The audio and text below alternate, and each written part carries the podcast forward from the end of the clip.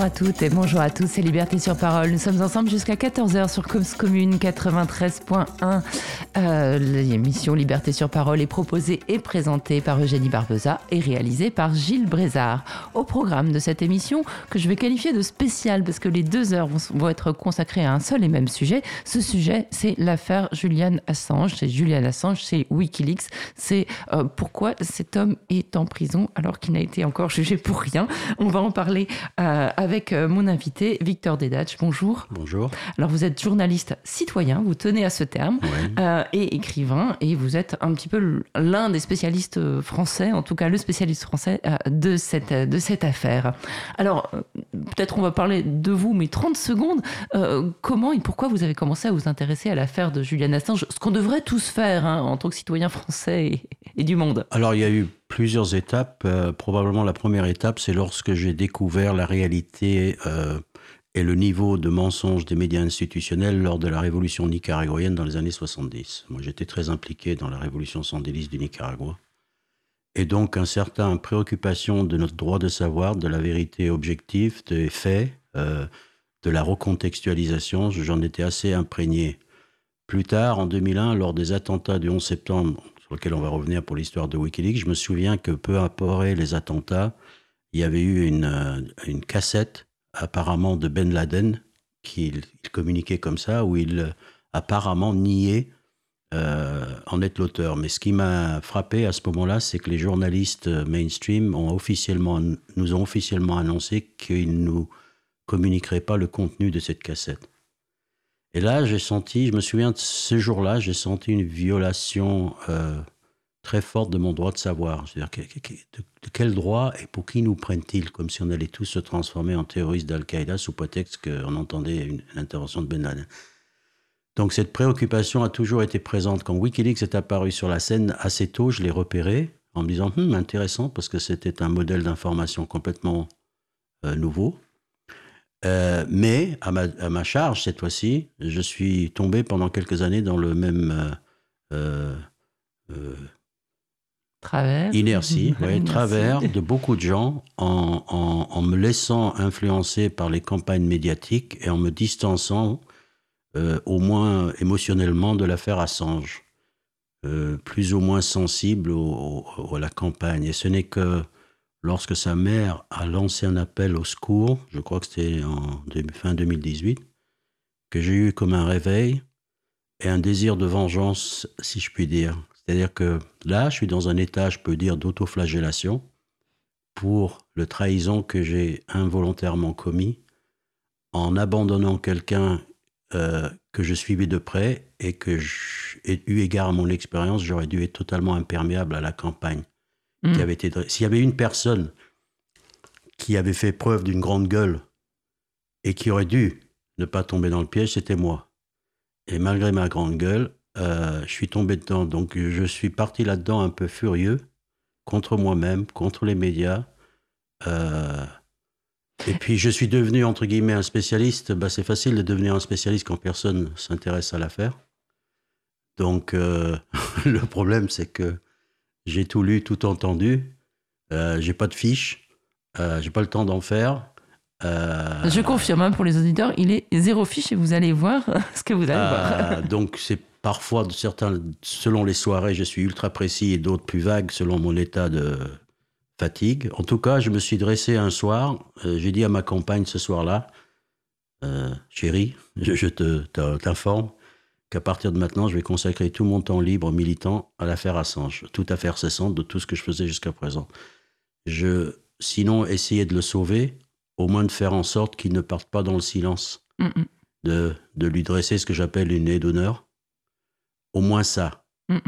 Euh, ça paraît pas très optimiste comme euh, analyse, mais je ne suis pas optimiste comme analyse. Euh, je n'ai pas, pardon, une analyse très optimiste. Mais ça m'empêche pas de me battre. Je vais partout où je peux. Hier, j'étais chez un particulier mhm. parce que j'avais lancé un appel sur les réseaux sociaux. Alors, j'interviens sur les cinémas, dans les sièges syndicaux, un peu partout. Je suis pas le seul. Il y en a d'autres qui le font. Laurent Doré, par exemple.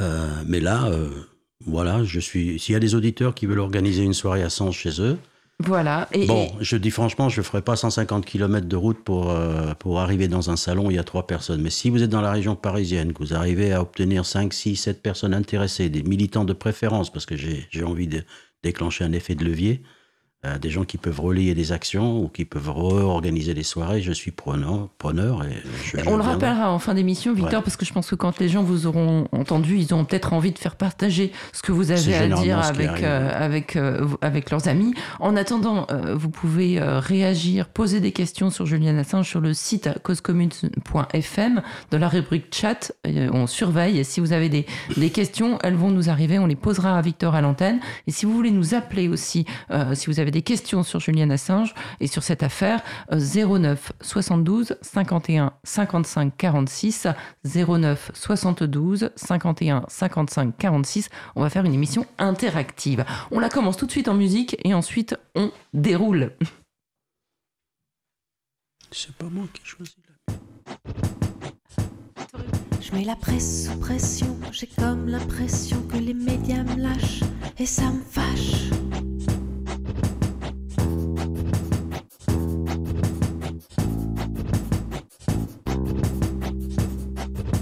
Moi j'avais pris l'habitude que toutes mes phrases deviennent un tube. À l'époque ils aimaient ça, les journaleux de la France d'en bas.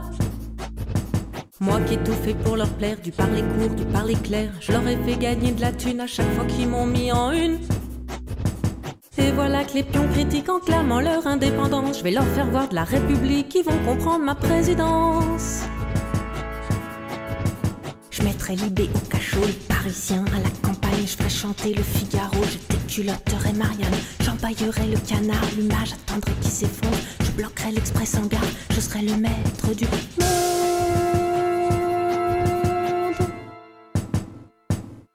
Je mets la presse sous pression, j'ai comme l'impression que les médias me lâchent et ça me fâche. Je mets la presse sous tension, j'ai bien l'intention que mes titres passent ou que ça casse. Reprendre un communiqué, c'est quand même pas difficile, il suffit de recopier, surtout que les miens ont du style. Non mais pour qui ils se prennent, ces plumeux du vide ordure veulent choisir ce qui vaut la peine, ma parole c'est de la censure. Mais je ne me laisserai pas faire, je vais les mettre en concurrence. L'AFP fera moins la fière quand j'aurai ma propre agence. Je mettrai Libé au cachot, le parisien à la campagne. Je ferai chanter le Figaro et je déculotterai Marianne. J'empaillerai le canard, l'image attendrai qui s'effondre. Je bloquerai l'express en gare, je serai le maître du monde.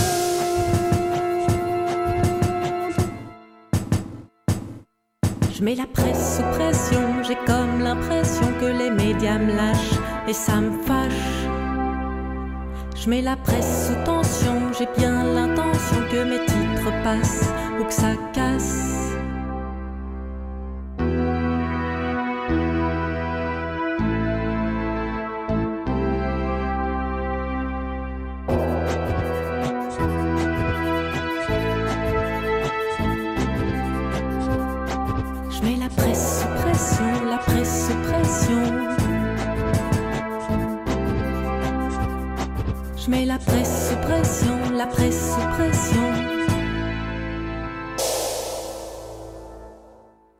Presse sous pression, c'était la Parisienne libérée sur euh, Cause Commune 93 points.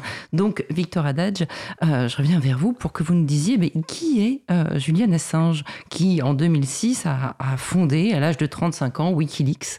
Et alors, en gros, qui est Julian Assange et qu'est-ce que c'était que Wikileaks? Parce qu'on a dit aussi beaucoup de choses fausses sur Wikileaks. Bah, si on devait retourner au Genesis de, Wikileaks, il faut, à mon avis, d'abord expliquer le contexte avant d'expliquer qui est Assange, parce que Assange, à cette époque-là, réagissait à ce contexte. Le contexte est, paraît-il, hein, pour bien raconter une histoire, il faut savoir choisir le début. Alors moi, cette histoire, le début, je le choisis toujours le 11 septembre 2001, les attentats à New York, qui devaient changer un peu le visage du monde. En fait, ce n'est pas tellement les attentats qui vont nous intéresser directement, mais les effets, les conséquences qui perdurent, les échos, si vous voulez, de cette explosion qui vont perdurer jusqu'à aujourd'hui. Alors, parmi les conséquences euh, visibles, la première des conséquences, ça va être euh, une une, explosion du bellicisme américain, non pas qu'il n'y en avait pas avant, mais cette fois-ci à visage découvert, si je puis dire, prenant des prétextes euh, plus ou moins fallacieuses, généralement fallacieuses bien sûr, et malgré les, plus grandes manifestations de l'histoire de l'humanité à l'époque, etc. Donc c'est une véritable confrontation de l'impérialisme américain, puisqu'il s'agit de celui-là, en l'occurrence ici, euh, face à, l'humanité en fait. Euh, mais en fait, les phénomènes qui vont nous intéresser sont les phénomènes qui sont passés plus inaperçus dans le public et dont on s'est rendu compte finalement que plus tard, grâce à des lanceurs d'alerte notamment. Une des conséquences sera une explosion de l'appareil sécuritaire, des services de sécurité, alors au sens le plus large, hein, police, armée, services de renseignement. L'État, les États, avaient littéralement démultiplié en nombre de personnel et en moyens. Euh, certains vont parler jusqu'à multiplier par 10 en total. Euh, si on prend en compte à la fois les effectifs étatiques et les effectifs privés, euh, une explosion comme jamais vue auparavant. Donc les États se sont dotés d'appareils de répression, puisqu'il s'agit avant tout de ça, et de surveillance, comme jamais auparavant. Alors, à l'intérieur de ce phénomène-là, je l'ai mentionné tout à l'heure, il y aura non seulement une explosion des services officiels euh, selon les euh, droits régaliens de l'État, mais aussi une sous-traitance transmise à des sociétés privées qui deviennent d'un seul coup des acteurs à part entière de ce système de surveillance. Côté armée, on a des milices ou des mercenaires comme Blackwater qui sont même parfois plus nombreux que les soldats officiels américains dans certains pays, ce qui permet au gouvernement de réduire le nombre de la présence euh, officielle, puisqu'il y a toute une présence non officielle. Et euh, du côté des services de renseignement, il y a des sociétés de renseignement comme Stratford, dont on va parler, qui a joué un rôle euh, clé dans la répression contre Julian Assange, qui sont euh, des dires des milieux concernés, la CIA privée des États-Unis. Donc il y a une société que personne ne connaît qui s'appelle Stratford, qui a les prérogatives apparemment et euh, à qui le travail est sous-traité. Donc voilà ce phénomène-là, post-11 septembre, qui ne fait que s'étendre. Parallèlement à ce phénomène-là, la prétention des pouvoirs de plus en plus euh, sensibles maintenant d'agir dans le secret. Apparemment, l'exercice du pouvoir est devenu quelque chose dont le mécanisme doit échapper aux simples mortels que nous sommes, et nous serions destinés qu'à en observer les effets et les croire sur parole. Euh, cet effet-là est, une attaque directe d'abord contre la démocratie, selon moi, et puis selon une attaque directe contre le fameux droit de savoir.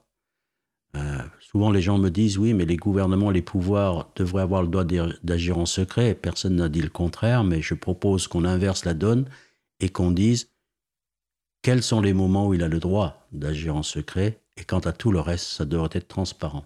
Hmm. On en arrive à des situations ridicules comme à l'époque des accords transatlantiques, transpacifiques, des accords commerciaux qu'on gardait secrets en négociation et qu'on était censé connaître qu'une fois signés. C'est donc parce qu'ils ont été révélés qu'ils n'ont finalement pas été cités. Oui, bah oui. Par Wikileaks. Euh, là, récemment, j'ai vu la vidéo d'un député européen euh, roumain qui brandissait euh, l'accord commercial entre une compagnie pharmaceutique producteur de vaccins et l'Union européenne, celui qu'on lui avait transmis. 98% des pages, 98% des pages qu'il montrait avaient été noircies et censurées. C'est-à-dire qu'il en gros, il, ne voyait que les titres des paragraphes. Mhm. Voilà où nous en sommes, où un accord commercial euh, est, indigne de la plèbe que nous sommes. Donc, ah, mais le secret des affaires, mon brave monsieur. Ah, paradoxe, oui, bien sûr, mais même le, euh, le, président français qui se réunit dans une commission de guerre tous les mardis pour combattre un virus, c'est complètement incompréhensible. Hmm. On est dans la même logique, effectivement. L'absence de transparence est en train de faire euh, basculer, je pense, l'opinion publique dans une sorte de paranoïa, parce que tout le monde, dans ce cas-là, veut tirer les plans sur la comète et croit savoir alors qu'on ne sait rien. Mm, absolument, c'est la fabrique du complotisme. Or, en fait. or, selon Julian Assange, un peuple mal informé prend forcément de mauvaises décisions. Quand est-ce que, quand est-ce que le mensonge a servi à, Quand est-ce que l'ignorance nous a servi? Jamais. Euh, et pourtant, on est en train de surfer dessus et on croit que l'exercice de l'intelligence consiste à interpréter ce que nous ne savons pas sans même avoir d'indices.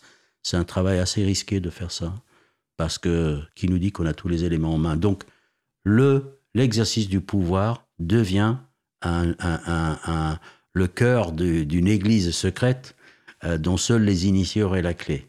Euh, vous êtes prié d'attendre à la sortie qu'on vienne vous faire la déclaration officielle. Point barre. OK Sous prétexte de lutte contre le terrorisme ou Dieu sait quoi. L'autre phénomène qui accompagne très précisément celle-là, qui est euh, celui-là, je vais faire souvent des fautes de genre, je suis d'origine anglo-saxonne, c'est l'absence de responsabilité.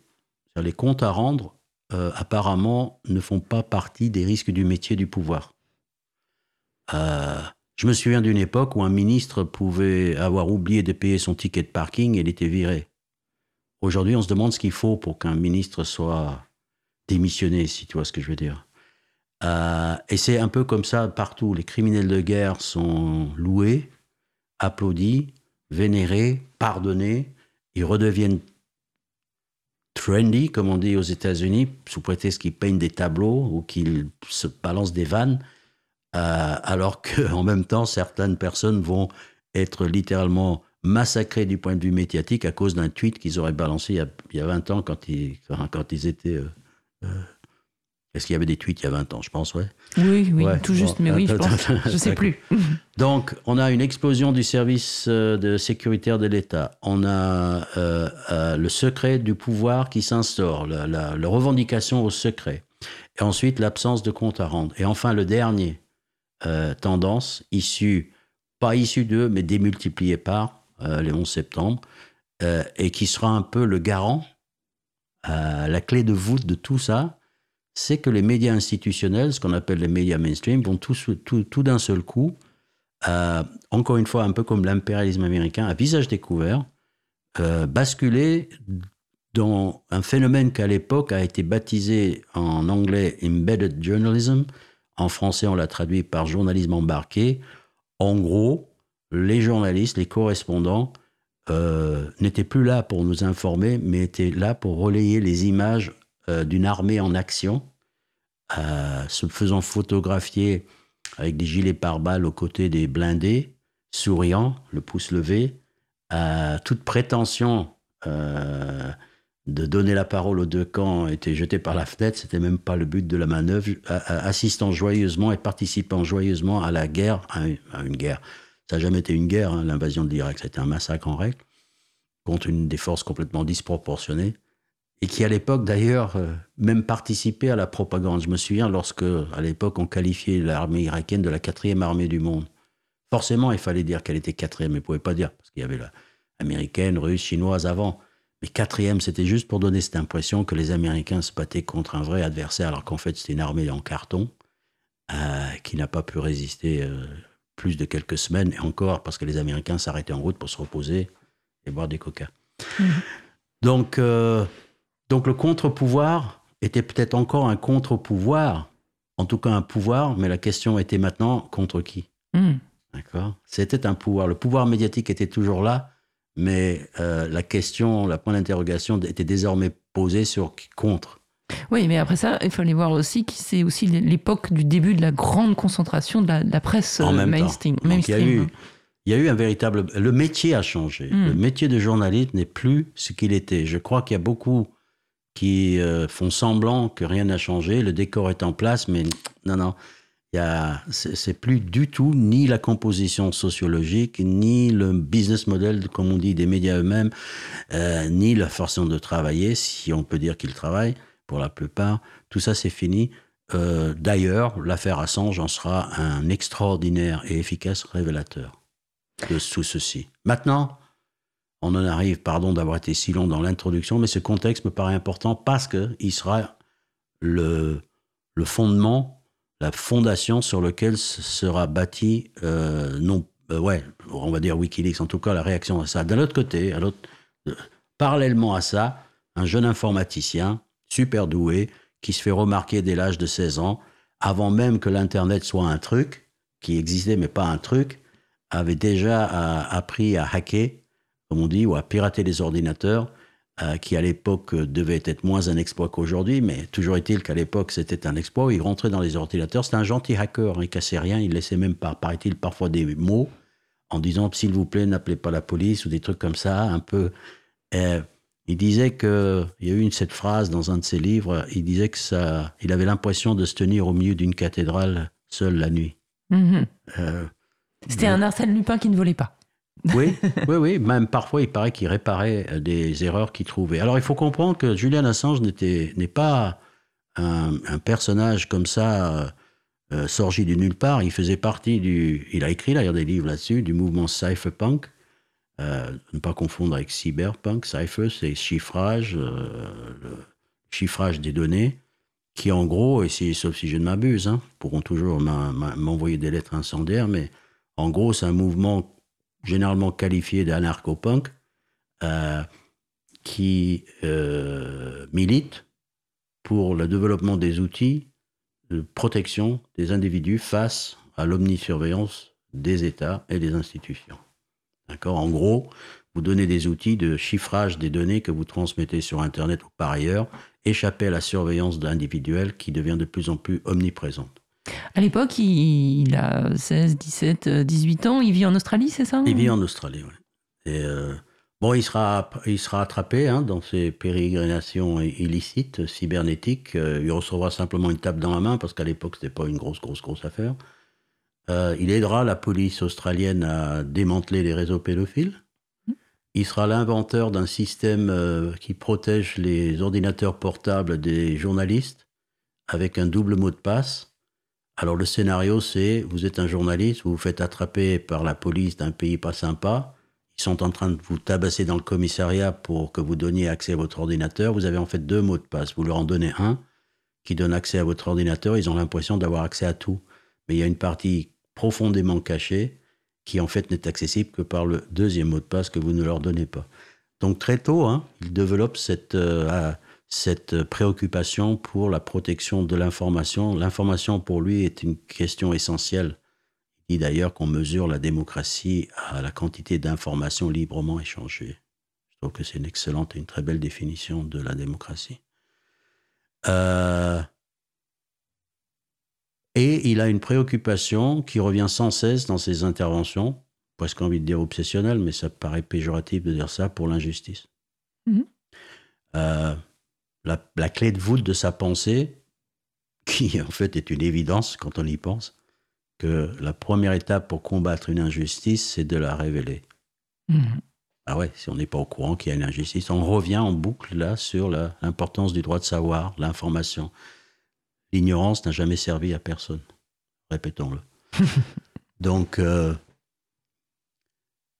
il était normal, presque, quand on y pense, que le monde post-11 septembre et ce Julian Assange finissent par, si je voulais, se croiser. Euh, en observant cette euh, débandade des institutions et des médias, des grands médias, médias institutionnels, c'est comme ça que je traduis mainstream media, j'aime bien institutionnel, je sais pas pourquoi. Il décide de mettre ses capacités techniques au service d'un projet tout à fait révolutionnaire à l'époque et qu'il est à la limite encore aujourd'hui. Même si la technologie qu'ils ont inventée, cette équipe-là, a été donnée gratuitement à la presse, il n'empêche que les seuls à s'en être servis de façon brillante et de façon constante et de façon euh, sans concession, c'est Wikileaks. Mm. En quoi consistait cette nouveauté?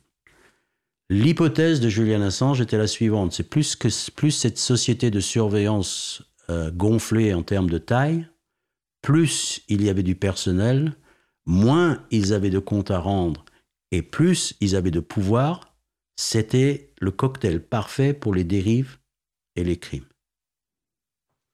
C'est la situation. Vous avez du pouvoir, pas de compte à rendre, vous agissez en secret, forcément il va se passer quelque chose de mauvais un jour ou l'autre. Et il faisait le pari que plus ces sociétés, ce système de surveillance s'élargissait, plus statistiquement il y aurait la probabilité que quelqu'un ou des quelqu'un à l'intérieur euh, dénoncerait, ferait un pas pour dénoncer les abus. On parle bien ici d'abus, on n'est pas en train de parler des secrets de coucherie ou je sais pas quoi. Ce qu'on appellera plus tard des lanceurs d'alerte. Mhm. OK, on va faire un site d'information. On va aussi profiter de l'informatique, de l'ère de l'Internet, pour faire quelque chose. On va passer au, au 2.0. Là, c'est fini le, le journalisme de papa. On va faire autre chose. Le journalisme de papa, dans l'esprit d'Assange, c'était, oui, les Pentagon Papers dont on parlait, la dénonciation de la réalité de la guerre au Vietnam par Daniel Ellsberg. Il avait des dizaines de milliers de documents, mais la presse écrite de l'époque n'en a publié que quelques bonnes feuilles. Assange, il dit, si on avait eu ça, nous, Internet, etc., on vous aurait donné les 15 000 pages, carrément. Mhm. Voilà, donc on est en train de démultiplier, changer de braquet. Euh, alors il va inventer un site qui s'appelle Wikileaks. Le site appartient à une société d'édition qui s'appelle Sunshine Press, qui est tout à fait officielle, euh, dont le siège est à Reykjavik, en Islande. Tout ça pour dire qu'on a ôté l'idée que Wikileaks est une organisation de hackers. Il y en a encore qui pensent que c'est des organisations de pirates. Pourquoi, pourquoi Wikileaks n'a pas piraté euh, le ministre des armées euh, euh, israéliennes, par exemple? J'ai entendu ça, mais plus d'une fois, des choses comme ça. Hein. Mais messieurs, dames, soyons clairs, Wikileaks n'est pas une, c'est pas Anonymous, c'est pas les pirates de je sais pas quoi, des Caraïbes.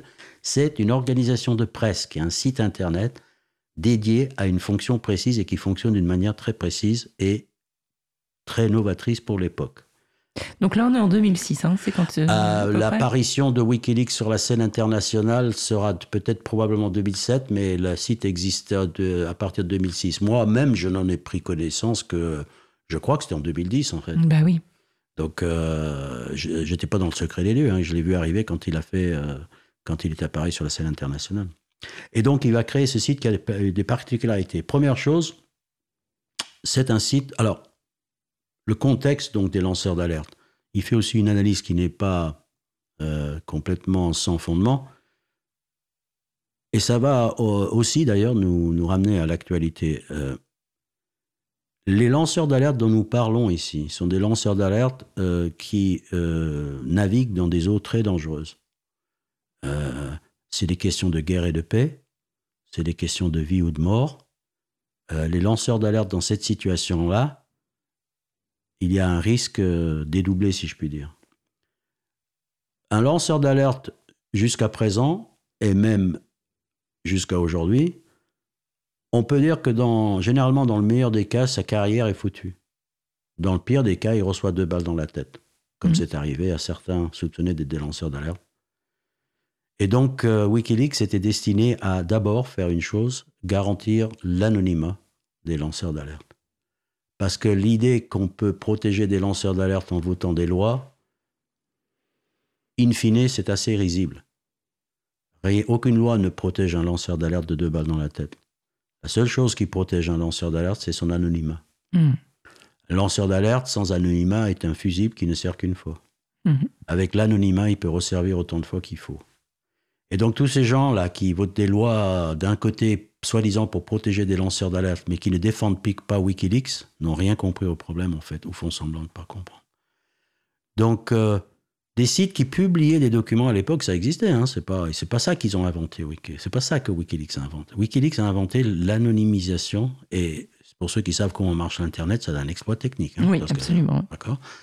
On ne sait pas qui se connecte au site et on ne sait pas quels documents vous transmettez. C'est-à-dire que les sociétés de surveillance peuvent être, si, si vous voulez, symboliquement devant la porte euh, de Wikileaks, voyant arriver les documents qui sont transmis, capter et détourner, pas détourner, mais prendre une copie au passage des données et toujours ne pas savoir qu'est-ce qui vient d'être transmis. Hmm. Parce que nous avons affaire à des cypherpunks, des spécialistes de la crypte, du chiffrement, cryptologie, etc. Et voilà, donc ils ont poussé leur technologie au bout.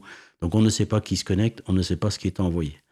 Donc cet aspect-là des choses est super important, la garantie de l'anonymat. Deuxième garantie, parce que qui dit anonymat dit n'importe qui peut vous transmettre n'importe quoi, et, on ne peut pas vérifier. Et, on peut, et même, il y a des gens qui pourraient le faire de façon malicieuse pour euh, entacher votre réputation, par exemple. C'est une façon de vous combattre. Et donc, euh, n'étant pas dupe, il y a un réseau de, un double réseau, si je puis dire. Je ne vais pas rentrer dans les détails, un, parce que je ne les connais pas toutes, deux, même si je les connaissais, je ne vous les dirais pas. Euh, mais vous allez voir. Et un double réseau, un technique, déjà garantir l'authenticité technique du document qu'on reçoit. Si, si on reçoit un PDF des conditions commerciales entre Pfizer et l'Union européenne, est-ce qu'il s'agit vraiment d'un document PDF ou est-ce qu'il a été créé par un certain Victor qui habite dans la banlieue parisienne et qui l'aurait trafiqué et ensuite transmis? Ah ah. Donc il y a une sorte d'examen médico-légiste, comme, les, comme ils font dans les... Hein. Et ensuite, il y a des- une équipe de journalistes, euh, paraît-il une centaine, hein, à travers le monde, mais on pouvait faire appel à d'autres, qui certifiaient, entre guillemets, le contenu d'après leur connaissance du sujet en question. Alors, est-ce que ce système est infaillible? Apparemment, dans l'expression, on dirait que non, mais dans les faits, 10 millions de documents plus tard, aucun document publié par Wikileaks n'a été mis en cause ou retiré du site pour cause de falsification ou quelque chose. Donc, ce qu'ils ont fait a marché. Voilà. Mm. La preuve est dans le pudding, comme disent les, les Anglais. La preuve qu'il existe, le pudding, c'est qu'il est là. Donc, le résultat est là. Et je pense que c'est euh, unique dans l'histoire de la presse. Euh, un, de par le volume, c'est unique. Euh, Wikileaks a publié plus de documents que toute la presse réunie depuis l'invention de l'imprimerie, à cause de l'Internet, déjà. Et je pense que c'est, il se, targue en tout cas d'être le seul euh, organe de presse, parce que c'est comme ça qu'il se considère, à n'avoir jamais pu, fait une erreur euh, dans la publication de documents secrets ou pas secrets forcément. Ils n'étaient pas tous classi- classifiés. hein. Il y a une nuance à faire entre des documents secrets et des documents classifiés et juste des documents que quelqu'un ne veut pas que vous preniez connaissance. Mm. Euh, sinon, on peut tout dire que moi, je peux classifier mes notes de cinquième si j'en ai envie de dire. J'ai pas envie de vous. Non, ils sont pas classifiés. C'est juste que j'ai pas envie, forcément envie que vous les connaissiez. Bref. Et la troisième engagement de WikiLeaks, je termine là-dessus, qui sera son. hein, Peut-être son euh, euh, vraie marque de fabrique en termes de fonctionnement, la garantie de publier les documents s'ils présentent un intérêt pour le public cet troisième engagement moral, qui n'est pas évident du tout, on pourrait revenir sur comment la presse fonctionne sur euh, quand elle a jonglé euh, avec des patates chaudes de documents secrets, mais Wikileaks prenait l'engagement, parce que malgré tout, le lanceur d'alerte prend des risques, prendra l'engagement que de offrir le anonymat, garantir l'authenticité et l'engagement de publier les documents s'ils présentent un intérêt particulier. Et ça, c'était du jamais vu et ça sera terriblement efficace et dangereux. Hmm. Alors, terriblement efficace, ça veut dire qu'à partir de 2010, il y a eu beaucoup de, documents publiés qui ont été mis à disposition de la presse. Juste une petite question. Euh, évidemment, on a beaucoup dit que Wikileaks avait mis la vie de gens en danger. Et quand vous parlez d'anonymat, il y a quand même eu Chelsea Manning qui a fait des années de prison euh, pour avoir été lanceuse d'alerte. Donc là, pour le coup, l'anonymat, c'est peut-être pas de la faute de Wikileaks, hein, c'est ce que vous allez nous Ouais. dire. Euh, Bah ouais. bah, c'est deux, petites objections là. Victor, que répondez-vous? Ah, ah, Alors avant de, de sauter là-dessus, finir l'idée de le modèle que je viens de vous présenter là, euh, de Wikileaks euh, dans trois points. S'il n'y a qu'une seule phrase à retenir de tout notre entretien, les auditeurs, j'aimerais qu'ils le retiennent, qu'ils le gravent, qu'ils le répètent dans leur esprit, qu'ils l'écrivent au moins une fois sur le papier parce que ça aide à marquer les esprits. Le modèle que je viens de vous présenter constituait une menace pour tous les pouvoirs corrompus, une menace existentielle pour tous les pouvoirs corrompus. La possibilité de dénoncer preuve à la pluie sans qu'on sache d'où ça vient. Vous savez ce que c'est que ça? C'est l'arme absolue contre les pouvoirs corrompus, surtout à grande échelle, puisque statistiquement, il y aura toujours quelqu'un pour dénoncer. Et c'est ça qui expliquera tout ce qui viendra après. Et c'est ça qu'on ne vous a jamais dit. Et c'est pour ça qu'ils ont réagi si violemment, parce que si nous n'avons pas compris qu'il s'agissait d'une menace existentielle et d'un outil extraordinaire à notre disposition, figurez-vous que eux, en face, ils l'ont compris tout de suite. Pour la simple bonne raison qu'ils en étaient les victimes. Donc, Mhm. ils ont bien compris la puissance de feu de Wikileaks. Euh, alors, la question de l'anonymat, oui, on, nous oppose souvent Chelsea Manning, mais Chelsea Manning a com- commis plusieurs euh, euh, erreurs. La première, à mon humble avis, c'est qu'avant de s'adresser à Wikileaks, elle a téléphoné au New York Post, New York Times, pardon, et au Washington Post, euh, en leur disant qu'elle avait des documents classifiés à révéler. Et à mon humble avis, lorsqu'elle a raccroché, la première chose que la rédaction de ces journaux a faite, c'est d'appeler le Pentagone pour leur dire, vous savez que vous avez, ils ont décliné hein, l'offre qu'elle a faite. Qui l'a fait à l'époque Il, à l'époque.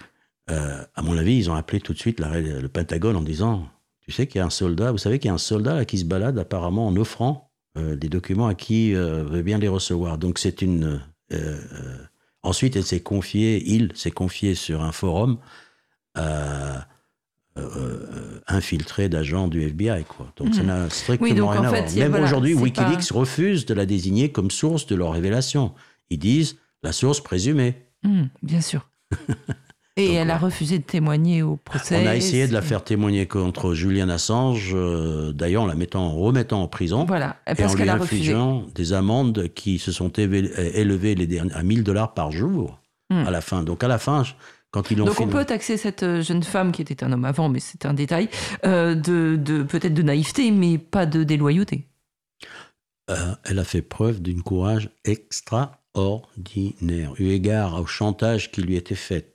À la limite, il aurait suffi, en fait, je crois, qu'elle soulève le petit doigt et qu'elle dise oui, c'est Julian Assange, Wikileaks, eux qui m'ont demandé de pirater. Et je pense que les, les, le- Elle aurait le- été libre. l'armée, ouais, ouais, dans le, dans le, dans le scénario qu'on voit parfois à la télé, la télé n'est pas toujours, toujours fausse.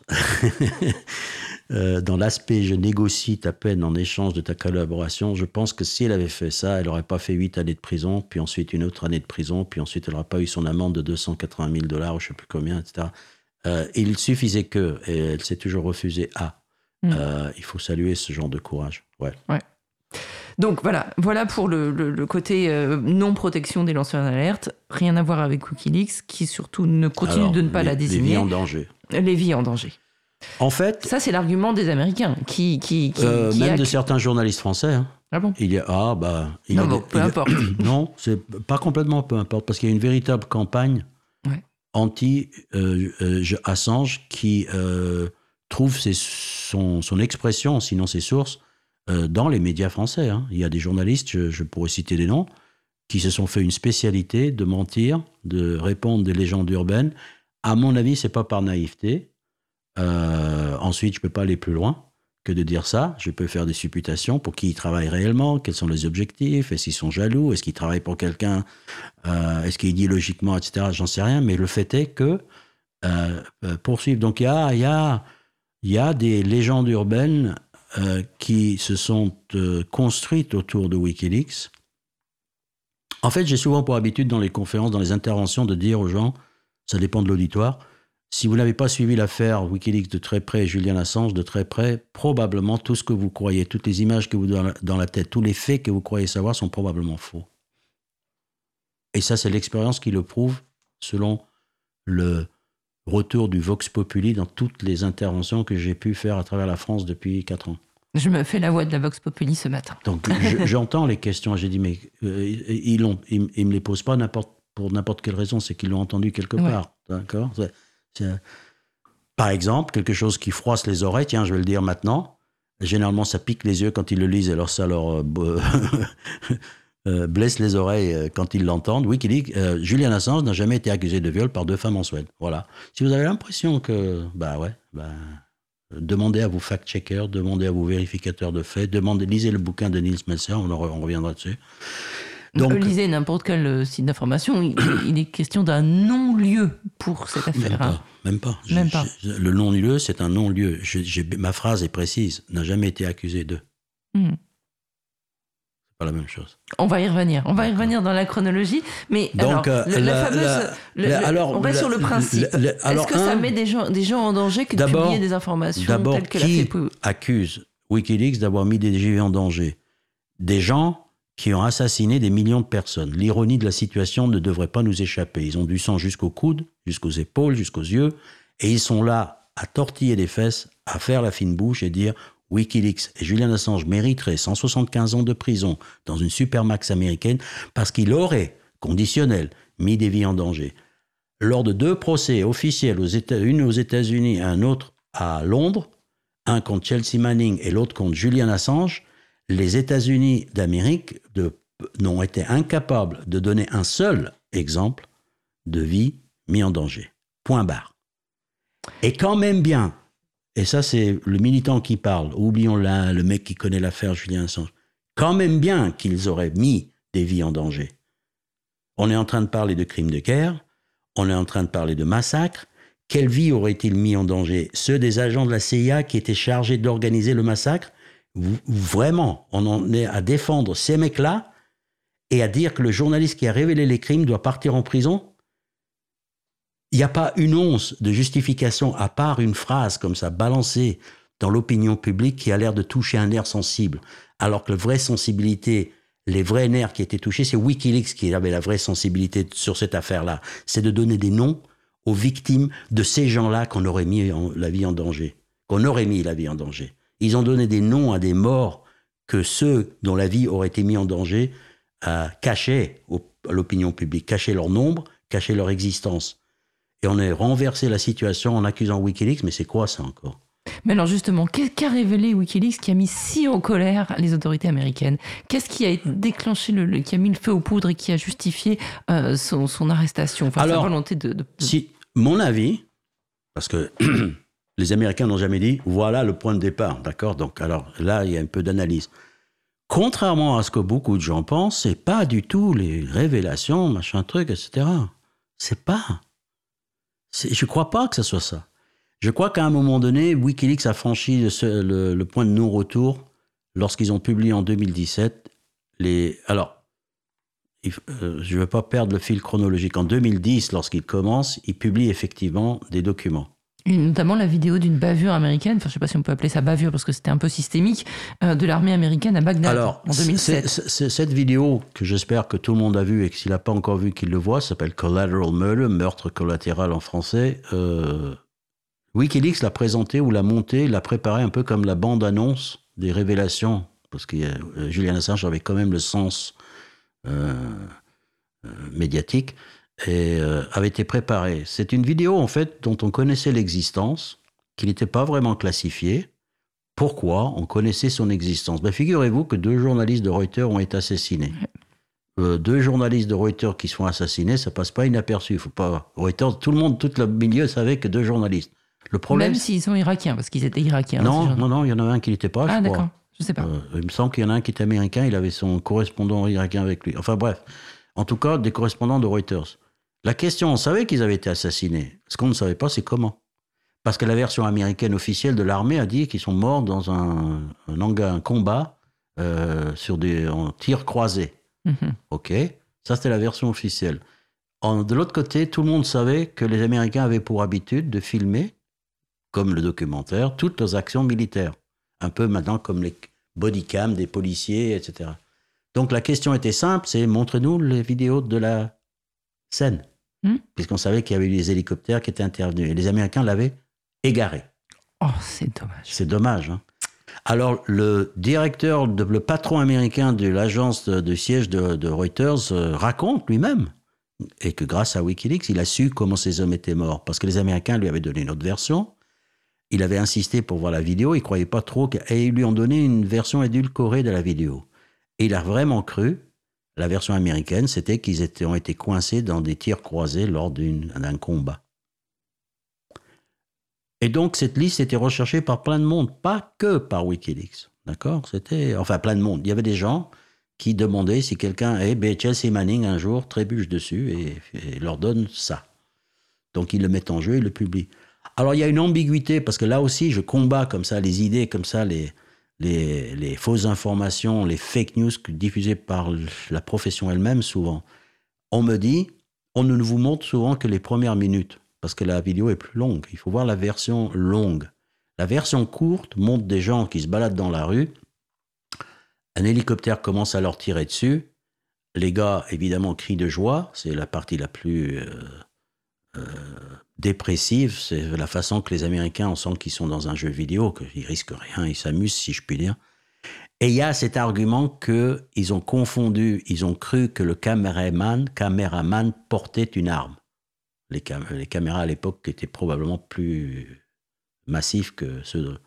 Mais le problème, c'est que c'est pas ça. Et, et, tente, par là de, de diminuer l'importance de cette vidéo, Collateral Murder. Le problème, c'est que le crime n'est pas commis à ce moment-là.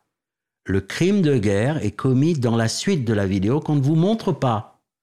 Et c'est quoi la suite de la vidéo? C'est que l'hélicoptère continue de tourner, observant la scène, voit arriver des civils, une, camionnette, euh, un bon père de famille avec ses enfants sur les sièges avant d'une camionnette, et qui tente de porter secours à un des blessés qui se trouve d'ailleurs, je crois, être un des journalistes qui bouge encore, qui, qui respire encore à cet instant T. Et ils sont là d'ailleurs à viser le gars, à lui dire attrape une arme, donne-nous une justification de te tabattre de sang-froid. Et ils se mettent à tirer sur le civil et sa camionnette. Le tirer sur des secours en droit, euh, euh, en droit militaire et en droit et encore plus en droit, ça, c'est le crime de guerre. Euh, mmh. J'ai entendu dire par des avocats que les secours, ils auraient été en uniforme, il aurait été interdit de leur tirer dessus. Hmm. Donc, euh, il y a toute une. Euh, le fait d'avoir fait disparaître Wikileaks et Julian Assange euh, du radar médiatique, le fait de leur avoir coupé la parole, le fait de parler systématiquement en leur nom, chose que je fais, mais parce que quelqu'un doit le faire, mais si je pouvais te mettre en communication avec Julian Assange directement, crois-moi que je le ferais. Hmm. Sans bah, hésitation. On, verra à la fin de l'émission, enfin, quand on en arrivera à son cas, que c'est très compliqué, paraît-il, qu'il peut même plus parler. Oui, c'est ça. Il y, a, il y a, tout un, aspect de la réalité qui, qui, qui, qui s'efface de l'opinion publique, qui est ramené à des anecdotes, qui est ramené à des... C'est la, la presse institutionnelle a réussi un exploit, si je puis dire,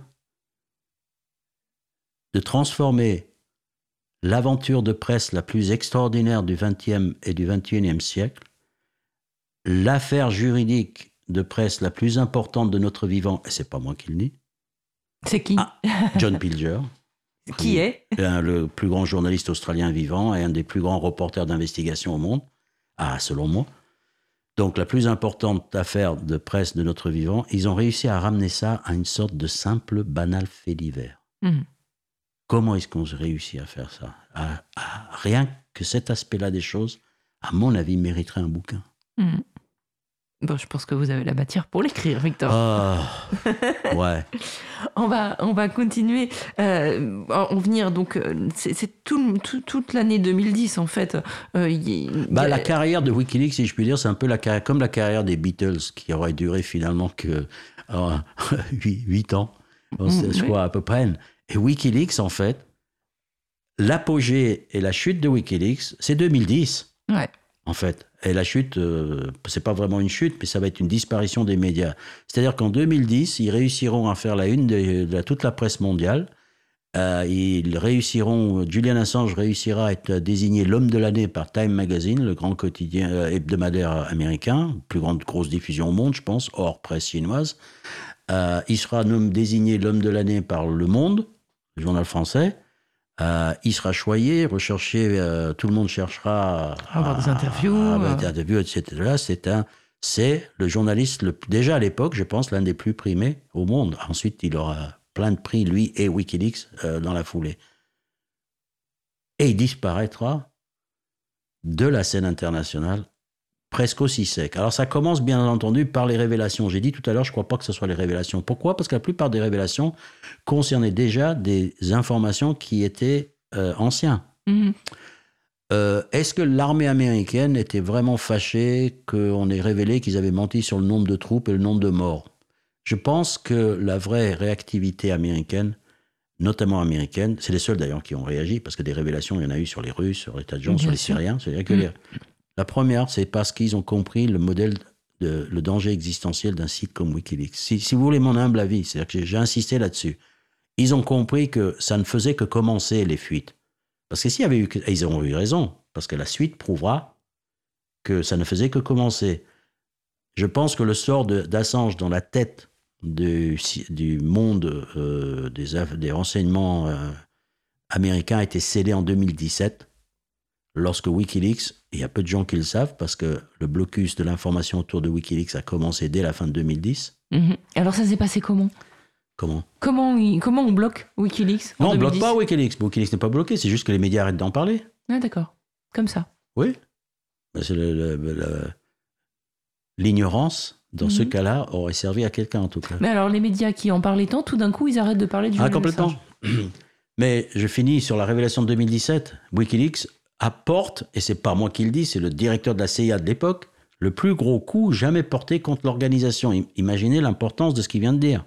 Le plus gros coup jamais porté contre la CIA, c'est Wikileaks, la petite bande de Wikileaks, euh, les, anarcho-punks, là, en publiant, grâce à un lanceur d'alerte, les outils d'espionnage cybernétique euh, de la CIA, c'est-à-dire les outils qui permettent de vous écouter même lorsque votre smartphone est éteint, Mhm. de vous écouter même via votre téléviseur, euh, de prendre le contrôle de certaines voitures modernes, d'appuyer sur l'accélérateur par exemple et de tourner le volant contre la platane euh, au bord de la route si l'envie leur en prenait. Euh, ça, ça les a fâchés, à mon avis. C'est, ça, ça, quand on, quand, on dit c'est le plus grand coup jamais porté contre la CIA, vous êtes sûr et certain qu'ils sont pas prêts de vous pardonner. Et je pense que ce qui les a mis terriblement en colère, c'est la petitesse et la simplicité de l'appareil euh, et son terrible efficacité. C'est pour ça que je dis que l'idée de Julian Assange était aussi un génial, enfin Julian Assange et ses, et ses amis, euh, parce que c'est révélé prodigieusement euh, efficace. Mhm. Euh, 2017. Donc, la fin, en fait, Assange, dans un premier temps, essaye de s'entourer parce que le volume de tout ce qui est à publier est complexe, énorme, et il ne veut pas commettre d'impair. Il s'entoure, il propose une collaboration avec tous les grands médias internationaux qui se jettent sur l'occasion parce qu'il les voit là tout d'un coup avec des documents, des scoops, des scoops mondiaux pour pas un rond, gratos, qui fait monter leur, euh, leur, tirage, etc. Je veux dire que c'est du pain béni pour la profession. Mhm. On n'a rien de besoin de faire, juste euh, s'asseoir dans un bureau à Londres avec Julian Assange et patiemment lire à travers les... Parce qu'il leur demande aux journalistes de, de choisir, en fait. Ils vont, Wikileaks va jusqu'à demander, confier aux journalistes professionnels de choisir quels documents doivent être publiés ou pas. Donc l'idée que, que Wikileaks était une organisation de tête brûlée, que Julian Assange, qui avait fait preuve mille fois d'altruisme, euh, d'ailleurs le portrait que j'ai dressé de lui tout à l'heure, il a des brevets euh, sur des, certaines parties du code qui permet aux, données d'être euh, chiffrées, euh, de euh, communication sur Internet, etc. Il aurait pu finir milliardaire dans Silicon Valley à côté de connards comme Zuckerberg. hein. Donc l'altruisme du personnage est à souligner. Et cet altruisme, je le souligne parce qu'elle ne correspond absolument rien à tout ce qu'on essaye de lui faire faire ou d'inventer des choses sur lui après. Ça ne correspond pas au personnage. Peut-être qu'il aurait pu, et on- si on rentrait dans le détail, j'en sais rien, je- j'en connais pas, mais je veux bien concéder qu'il aurait pu commettre des erreurs. Mais à aucun moment, ce n'étaient des erreurs destinées à blesser quelqu'un. Son objectif, ce n'était pas de mettre des vies en danger. Son objectif était de dénoncer un système et de démonter les rouages de fonctionnement des pouvoirs Mhm. dans un contexte de redémocratisation de la société en apportant la transparence des pouvoirs. Mm. C'était une réflexion globale et pas une volonté de s'en prendre particulièrement ni aux États-Unis, ni. Il se trouve que les lanceurs d'alerte, les plus à, réagir étaient les- des États-Unis, mais je ne crois pas qu'il avait. Il ne fait preuve dans ses écrits d'aucune animosité à l'égard des États-Unis, soyons clairs. Mais Mhm. le sacro-saint chez lui, le droit de savoir, bon, les a mis en colère. Mhm. Et donc, Oui, ils s'entourent, ils les- en profitent, mais la fin de la partie est sifflée par l'Amérique. C'est clair. Les États-Unis, à l'époque, créent. Et Wikileaks le sait. Tout ce que je dis là, c'est parce que les choses ont été fuitées. Là, des fuites vers Wikileaks. Au sujet de Wikileaks existent aussi. Hein, c'est que les gens avertissaient Wikileaks de ce qui les attendait. Mhm. Donc, euh, les États-Unis vont constituer une équipe de 120 agents. Wow, moyen quand Un même. task force, comme on dit, 120 agents issus des 12 services de renseignement américains ayant comme objectif trouver le moyen de démolir Wikileaks. Je crois savoir, euh, je ne suis pas certain, mais 120 agents à temps plein, c'est plus que ce qui se consacrait à la traque de Ben Laden. C'est pour dire que si vous n'avez pas compris ou vous pensez que le Wikileaks n'avait pas d'importance, permettez-moi de vous dire qu'en face, ils y, ils y avaient euh, absolument mis sur une liste prioritaire. Wikileaks devait être détruit. Mhm. Alors, il ne pouvait pas être détruit techniquement ou compliqué. Pourquoi? Parce qu'il pouvait renaître de ses cendres. La technologie était duplicable, avait été offerte. Il y avait des serveurs de copie qui existaient. Moi, à l'époque, dans mon humble personnage, j'avais un, semblant de serveur qui minable, qui, enfin bref. Mais euh, je participais à la sauvegarde et on copiait les données de Wikileaks sur nos ordinateurs, etc. On n'était pas si nombreux que ça. J'aurais pensé qu'il y en avait plus. Mais bon, en tout cas, c'était très militant et peut-être un petit côté pathétique en ce qui me concerne, mais n'empêche. Alors, c'est quoi le plan si on ne peut pas détruire le site? C'est là que Stratford, que j'ai mentionné, la société privée avant, comment on le sait Parce que les courriers de Stratford ont été fuités à Wikileaks. Et Alors, Stratford, font, euh, Stratford? Stratford, bah, il dresse un plan pour détruire Wikileaks. Alors, en gros, je la simplifie, j'ai lu pas mal des emails qui ont été échangés, mais c'est impossible de les lire tous, hein, c'est des, des centaines, sinon des milliers. Euh, en gros, c'est pas la peine de se casser la tête, il suffit, pour un site comme Wikileaks, il suffit de détruire sa réputation. Mhm. Et si on détruit la confiance que les lanceurs d'alerte ont dans Wikileaks, si on détruit la confiance des documents, si on détruit la confiance sur les motivations de Wikileaks, et j'utilise à, Science ces, ces termes-là parce qu'on on voit que ce sont des questions dont les réponses ont déjà été apportées. Euh, si, on, si on met des doutes pour qui travaille Wikileaks, Mhm. oups, et si euh, on, on- on souligne le caractère euh, tête brûlée de Wikileaks qui publie comme ça les documents au risque de mettre des vies en danger, etc. Ça, ça va marcher. Et en Et- fait, on vise son fondateur. Précisément, c'est Ah, Assange alors, qui est visé. alors, c'est Assange qui est visé parce que c'est Assange qui est à peu près la seule figure de public connue de Wikileaks, euh, le porte-parole. Et donc, euh, c'est lui qui ira en prison dès 2010, quand même. Alors, c'est lui qui ira. en- Parce que la stratégie sera de poursuivre, de harceler Wikileaks avec des procédures juridiques jusqu'à la fin du.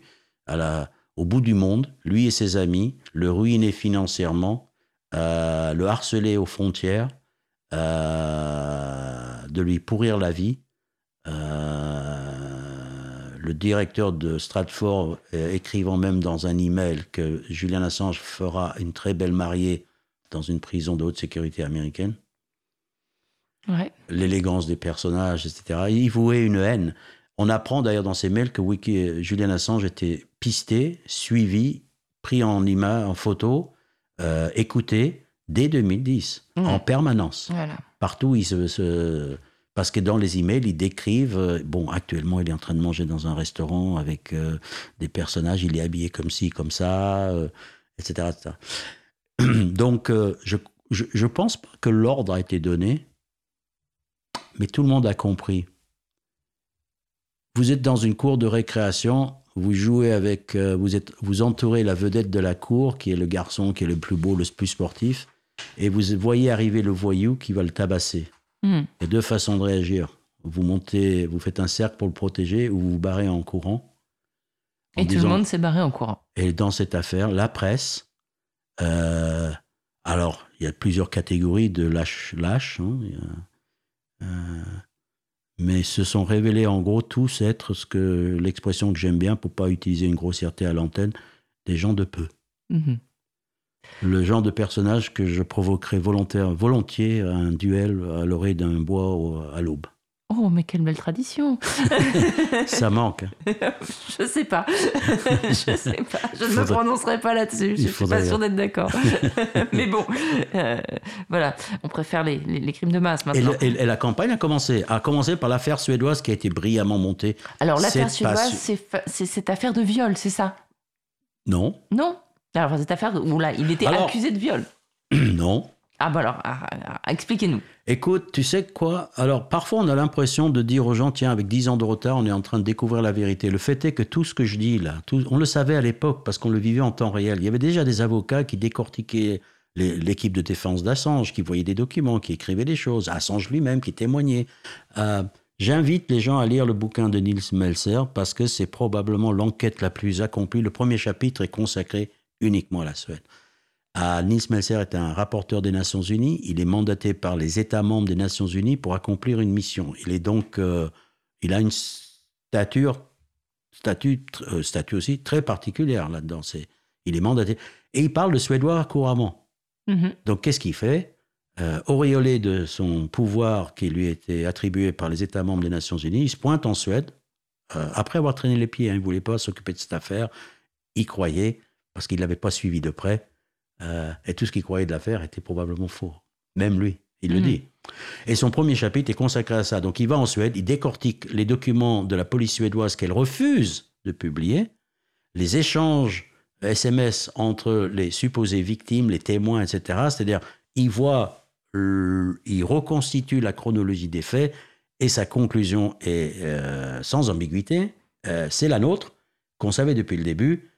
Sous cette affaire, il n'y a jamais eu de accusation de viol contre Julian Assange par deux femmes en Suède, que deux femmes ont été presque autant manipulées par la justice suédoise que Julian Assange l'a été.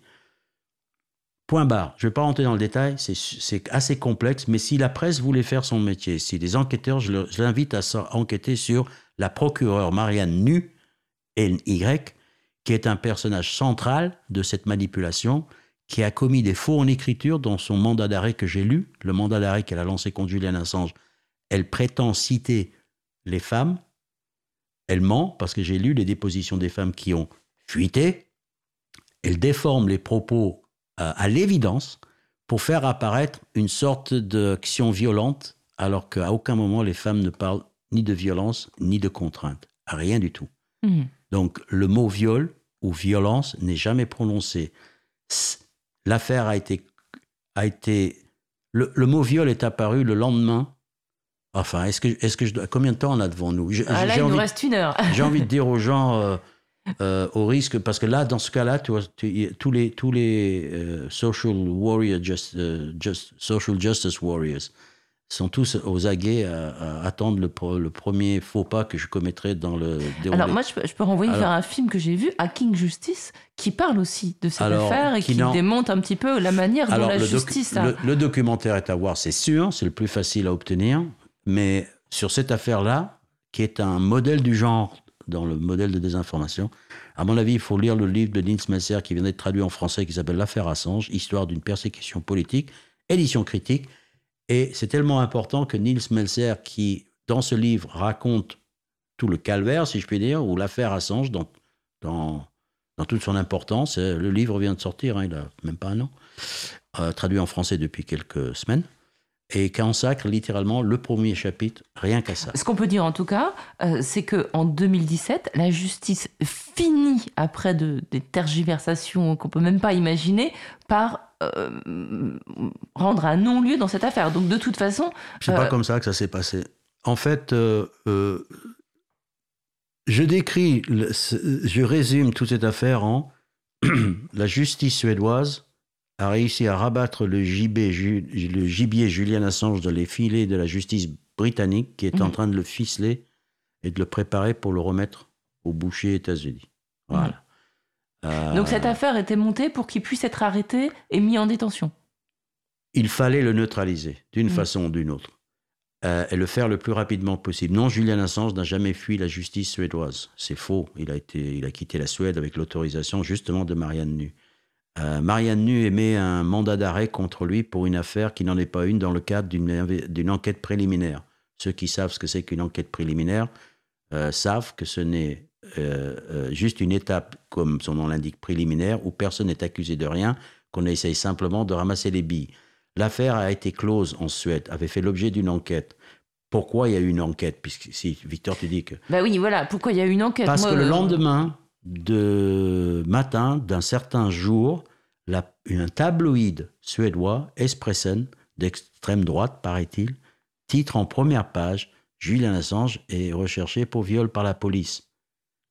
Ce qui est faux d'ailleurs à cet instant précis. Mhm. Littéralement, le lendemain d'un événement, Julian Assange apprend, il se rend lui-même à la police, demandant qu'est-ce qui se passe, qui a porté plainte, de quoi il s'agit. L'enquête est rondement menée, la procureure principale de Stockholm dit il n'y a pas eu de viol, il n'y a pas eu de plainte, l'affaire est close. Mais alors, qui a dit quoi À la police, au, tabloïd C'est de jeunes femmes Elles existent Alors, on va, faire la version courte parce qu'à elles toutes seules, on peut remplir leur. Euh, euh, deux femmes. Julian Assange se rend en Suède pour une conférence. C'est un rockstar à l'époque, ne l'oublions pas. Je pense que ça joue. Il est invité euh, à participer donc à une conférence. Il a des relations sexuelles avec deux femmes distinctes à deux moments séparés, d'accord? Pas... Et pendant les On est quand même dans la même soirée. Non. Non, même non, pas. Non, bon, ok.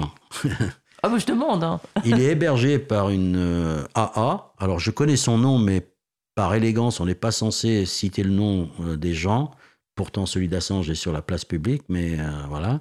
C'est une figure politique connue. Hein. C'est elle qui l'héberge. C'est elle qui organise la conférence, c'est elle qui le reçoit chez elle, c'est elle qui organise, c'est elle qui dit à ses amis, qui propose de héberger Assange, qui peut pas aller à l'hôtel euh, mhm. parce qu'il n'a pas de carte de crédit, qui fonctionne pas, il est déjà fait déjà l'objet d'un blocus économique par euh, les banques, par les, réseaux, euh, qui qui non dit qu'il peut rester chez moi, qui organise une fête pour son départ et qui aurait porté qui aurait accusé ensuite Assange de l'avoir violé 15 jours auparavant. Tout son comportement, est tout, en fait, et une autre femme euh, qui a eu des rapports avec lui, euh, non protégés. La question, c'est le non-protection. En droit suédois, des rapports entre adultes non protégés peuvent être qualifiés a posteriori de l'acte de viol mineur, minor, minor rape. Oui. C'est dingue. Alors, les deux femmes, en fait, euh, se finissent par faire connaissance, se connaissaient vaguement, mais finissent en parler et se rendent compte que toutes les deux ont eu des rapports non protégés avec Julian Assange. Dans un cas, non protégé apparemment volontairement. Dans un autre cas, rupture de... Préservatif. Préservatif, je cherche le mot. Euh, donc, il y en a une qui dit qu'elle connaît quelqu'un à la police, une amie. On va aller voir une amie policière dans un commissariat et va nous aider, voir si on peut obliger Assange à faire un, déjà un test anti-sida euh, HIV avant qu'il rentre. Euh, histoire de savoir, quoi. Mhm. Le lendemain de leur déposition, que la police prend, mais pas ad verbatim, c'est-à-dire c'est pas vraiment un interrogatoire, c'est un compte rendu rédigé. De- Il y a déjà le nom de Julian Assange est jeté en pâture. Pourquoi? Euh, On ne sait pas trop. Euh, ça mériterait, les fact-checkers pourraient demander à Expressen comment ils ont su.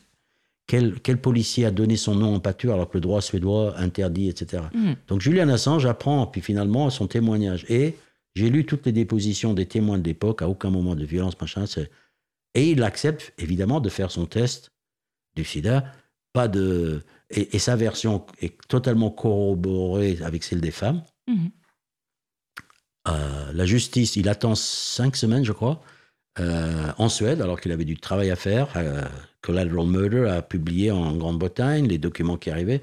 Et la justice euh, suédoise euh, clôt en fait immédiatement l'affaire. Il attend, on lui demande l'autorisation, on l'autorise à partir. On l'autorise à quitter le territoire.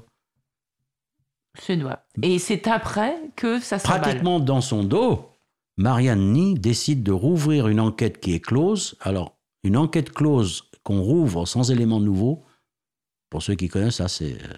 C'est très suédois. Je ne connais pas ça en France, en tout cas. Non, mais elle se permet. Mais elle en fait, elle n'ouvre pas un cas. Elle lance une enquête préliminaire. Une enquête préliminaire, vous pouvez le lancer quand vous voulez. Ouais, mais une enquête préliminaire qui s'accompagne, un, d'un mandat d'arrêt international, d'une alerte Interpol rouge réservée aux terroristes de la plus haute espèce.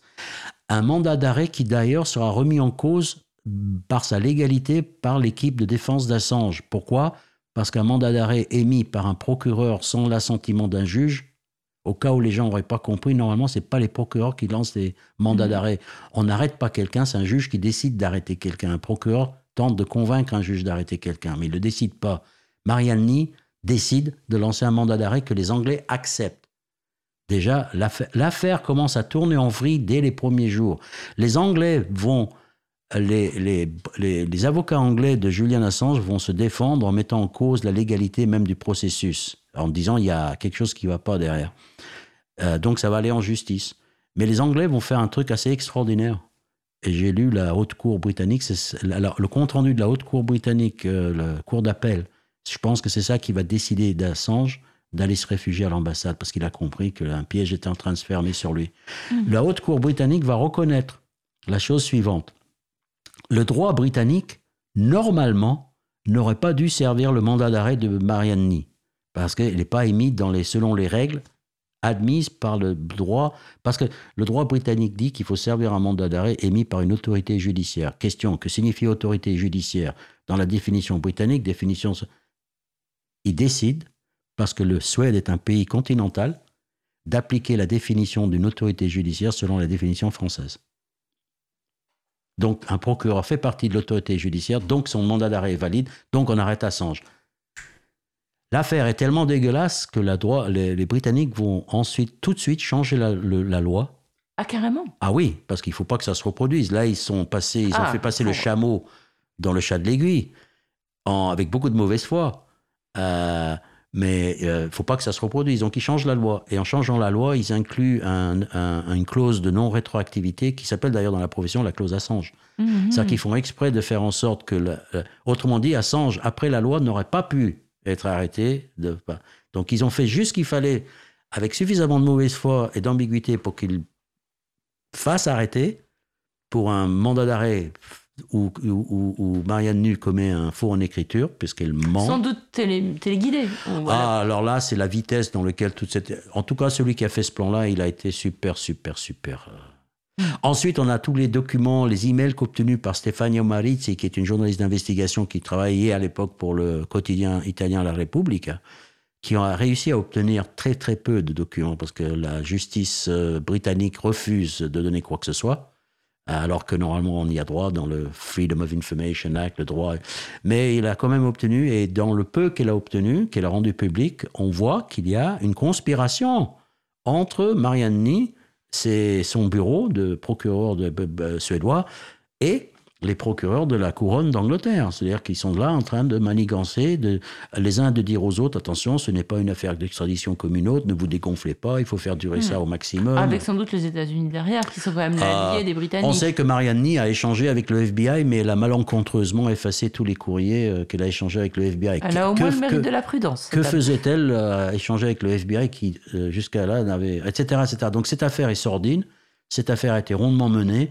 Cette affaire a servi comme point de départ de détourner les gens euh, de toute euh, euh, solidarité avec Assange, y compris le rapporteur spécial des Nations Unies qui dit J'ai été sensible à l'argument moi-même. Mhm, bien sûr. Mais c'est vrai que là, vous l'avez très bien expliqué et c'est absolument limpide, mais je pense qu'il faut le faire et le refaire et encore le refaire. que- J'accuse en public, et je le fais, qu'elle vienne me casser les pieds si elle veut, mais Marianne Ni a commis, procureur suédois, a commis un écriture en faux dans son mandat d'arrêt, ou un Mhm. faux en écriture, je Bien sais plus comment on appelle ça. Elle a menti.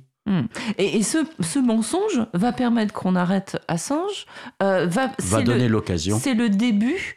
euh, c'est le début en fait de, de- de- du fait qu'il va plus sortir, de quasiment plus jamais sortir, d'être enfermé entre quatre murs. Bah, en, en gros, on va dire qu'il n'a plus connu la liberté depuis ce jour-là. Hmm. D'accord? Euh, Quand il comprend qu'il y a un... Alors, pourquoi il veut pas se rendre en Suède? Parce qu'en fait, Marianne Ni, il y a tous les éléments de langage dans cette affaire, c'est incroyable. Marianne, tout le monde dit parle d'extradition. Mm. On extrade quelqu'un pour être jugé, ou on extrade quelqu'un pour accomplir une peine pour laquelle il a été jugé. Il s'agit d'une enquête préliminaire. C'est pas vraiment une extradition que Marianne Nie. Marianne Nie exige que Julian Assange se rende physiquement sur le territoire suédois pour lui poser des questions. Questions qui ont déjà été posées et corroborées par les femmes dans une affaire où rien de nouveau n'apparaît. Questions qu'on lui a posées à Marianne Nie. Pourquoi voulez-vous le faire revenir? Quelle question nouvelle avez? Ah, je ne peux pas vous le dire. Pourquoi vous ne l'interrogez pas à distance? C'est une enquête préliminaire. Vous pouvez le faire par correspondance, par téléphone, par vidéo, comme ça se pratique. C'est une enquête préliminaire. Ah non, il faut absolument qu'il vienne sur le territoire. Et Assange n'est pas dupe. Parce que je vais peut-être apprendre à beaucoup de gens aujourd'hui. Le grand avocat, feu avocat, Michael Ratner, qui était l'avocat le plus célèbre des droits de l'homme aux États-Unis, qui travaillait pour l'ACLU, dont la biographie posthume est a été publiée il y a un an, que j'ai, euh, lui-même étant décédé, bien sûr, puisque je parle de mémoire posthume, décrit que lui-même s'est rendu à Londres, lui-même, Michael Ratner, pour dire à Assange, il faut surtout pas que tu mettes les pieds en Suède. Il risquait quoi en Suède? Alors, il y a, il y a des accords d'extradition très particuliers entre la Suède et les États-Unis. D'accord. Euh, une forme d'extradition qui est particulière, qui est en fait pas une extradition, qui est la livraison de témoins. D'accord. L'idée, c'est les États-Unis, dans une affaire criminelle aux États-Unis, ont besoin d'un témoin suédois. Cette affaire-là, l'idée, c'est que les Suédois lui envoient le témoin, leur envoient le témoin. Quand ils ont fini de l'interroger, ils renvoient le témoin. Ou Donc, pas. comme il ne s'agit pas officiellement d'une extradition, la procédure est hyper simple. On a vu, paraît-il, des gens enlevés dans la rue de Stockholm, euh, deux personnes d'ailleurs, on cite souvent ce cas, et qui ont été livrés aux États-Unis, je crois que c'était les États-Unis, ou peut-être un, un pays euh, euh, d'Afrique du Nord, je ne sais pas quoi, sans autre forme de procès, si je puis dire. Mhm. Julian Assange savait à un instant T que quelque chose était en train de manigancer. Les Américains qui ne pipaient pas mot, mais Wikileaks savait qu'il y avait ce task force de 120 agents, ils savaient qu'il y avait un grand jury, ils savaient que cette, euh, ce qui a permis en fait à la grande presse de qualifier Assange de sorte de paranoïaque. Je me souviens des articles à l'époque, mais non, les États-Unis vont pas porter plainte. Il faut comprendre qu'à l'époque, l'idée que les États-Unis puissent euh, attaquer juridiquement Assange faisait l'objet euh, de saillies, de- d'ironie dans la grande presse. Tellement ça leur paraissait absurde. Tu croyais qu'aujourd'hui ils disent Putain, il avait raison, le gars. Non, non, non, il continue comme si. Donc l'idée même qu'il. peut- Mais Assange, lui, savait. Wikileaks savait. Et donc, Michael Ratner dit à Assange Faut pas que tu y ailles, parce que c'est- ils vont te faire le coup de la livraison du témoin. D'accord. Pas le coup le- d'extradition. La Suède n'a pas été choisie au hasard comme pays où il- où on lui fait, on fait, on Bah, fait croire qu'il a commis un délit. Je, je sais pas. Ça- que- ça dans aurait quel- pas pu dans- être en je- France, je par exemple. Non, mais je sais pas dans quelle vitesse tout ça a été monté. Mais en fait, il y a eu que des tas de mécanismes qui sont mis en place, des tas de.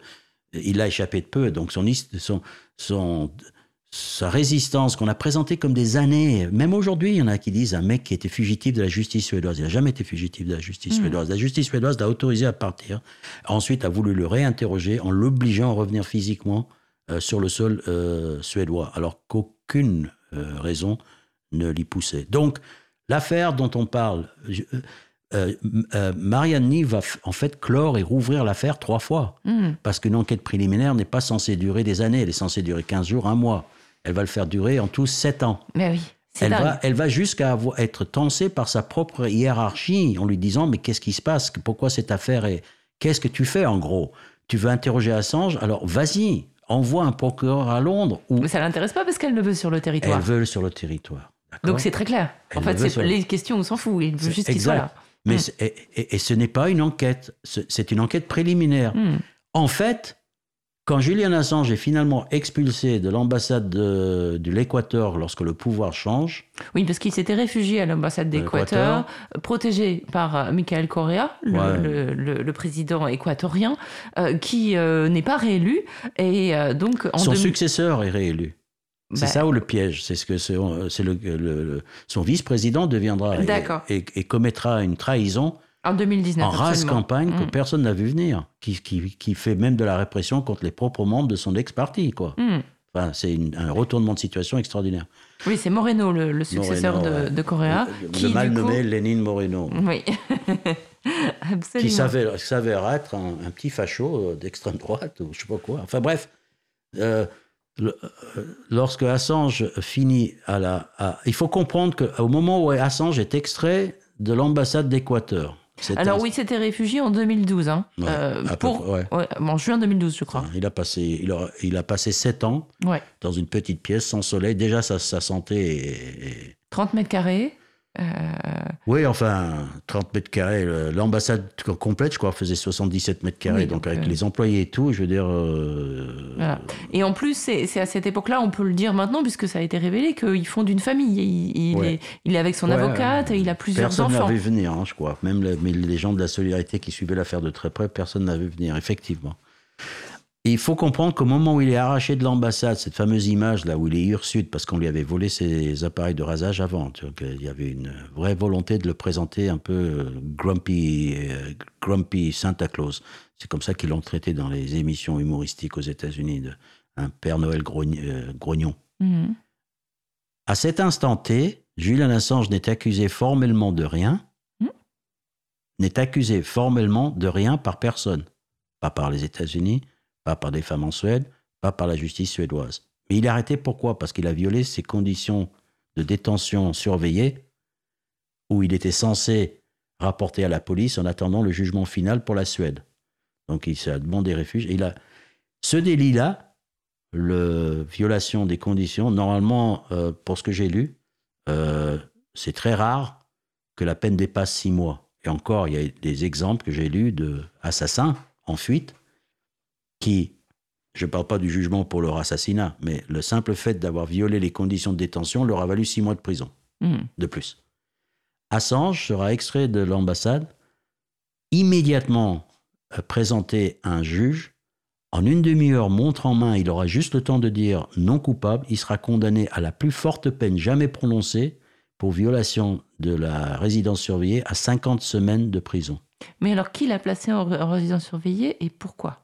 À cause du mandat d'arrêt suédoise. Toujours. Il n'y a toujours pas eu de non-lieu dans cette affaire. Enfin, la justice n'a toujours pas clos le dossier, en fait. Oh, à cet instant-là, historique, non. Au D'accord. contraire. Mais c'est ça que c'est là que ça devient intéressant. Donc, et, et la- et un juge britannique va le condamner à 50 semaines de prison. Première anomalie, incroyable, 50 semaines. Et C'est pas comme s'il était planqué, on savait où il était. Je veux dire que Mhm. violer les conditions de libération, si c'est pour euh, te mettre en haut d'un poteau où on te voit, c'est pas la même chose que disparaître. euh, Mhm. euh, D'accord, y a. Il a passé aucun frontière. Enfin, Et, voilà. là, et en plus, son droit à, à l'asile est plus fort que les problèmes d'aller signer un papier au commissariat le soir. Parce qu'en fait, ça revient à ça. Je ne suis, je me suis pas rendu tel soir à 20h pour signer ma feuille de présence. je suis allé un peu une sorte de contrôle judiciaire, en voilà. fait. Hein. Mais c'est que ça. Voilà, c'est ça. Et il sera condamné à 50 semaines. Pas seulement à 50 semaines. À 50 semaines dans une prison de haute sécurité. C'est du jamais vu.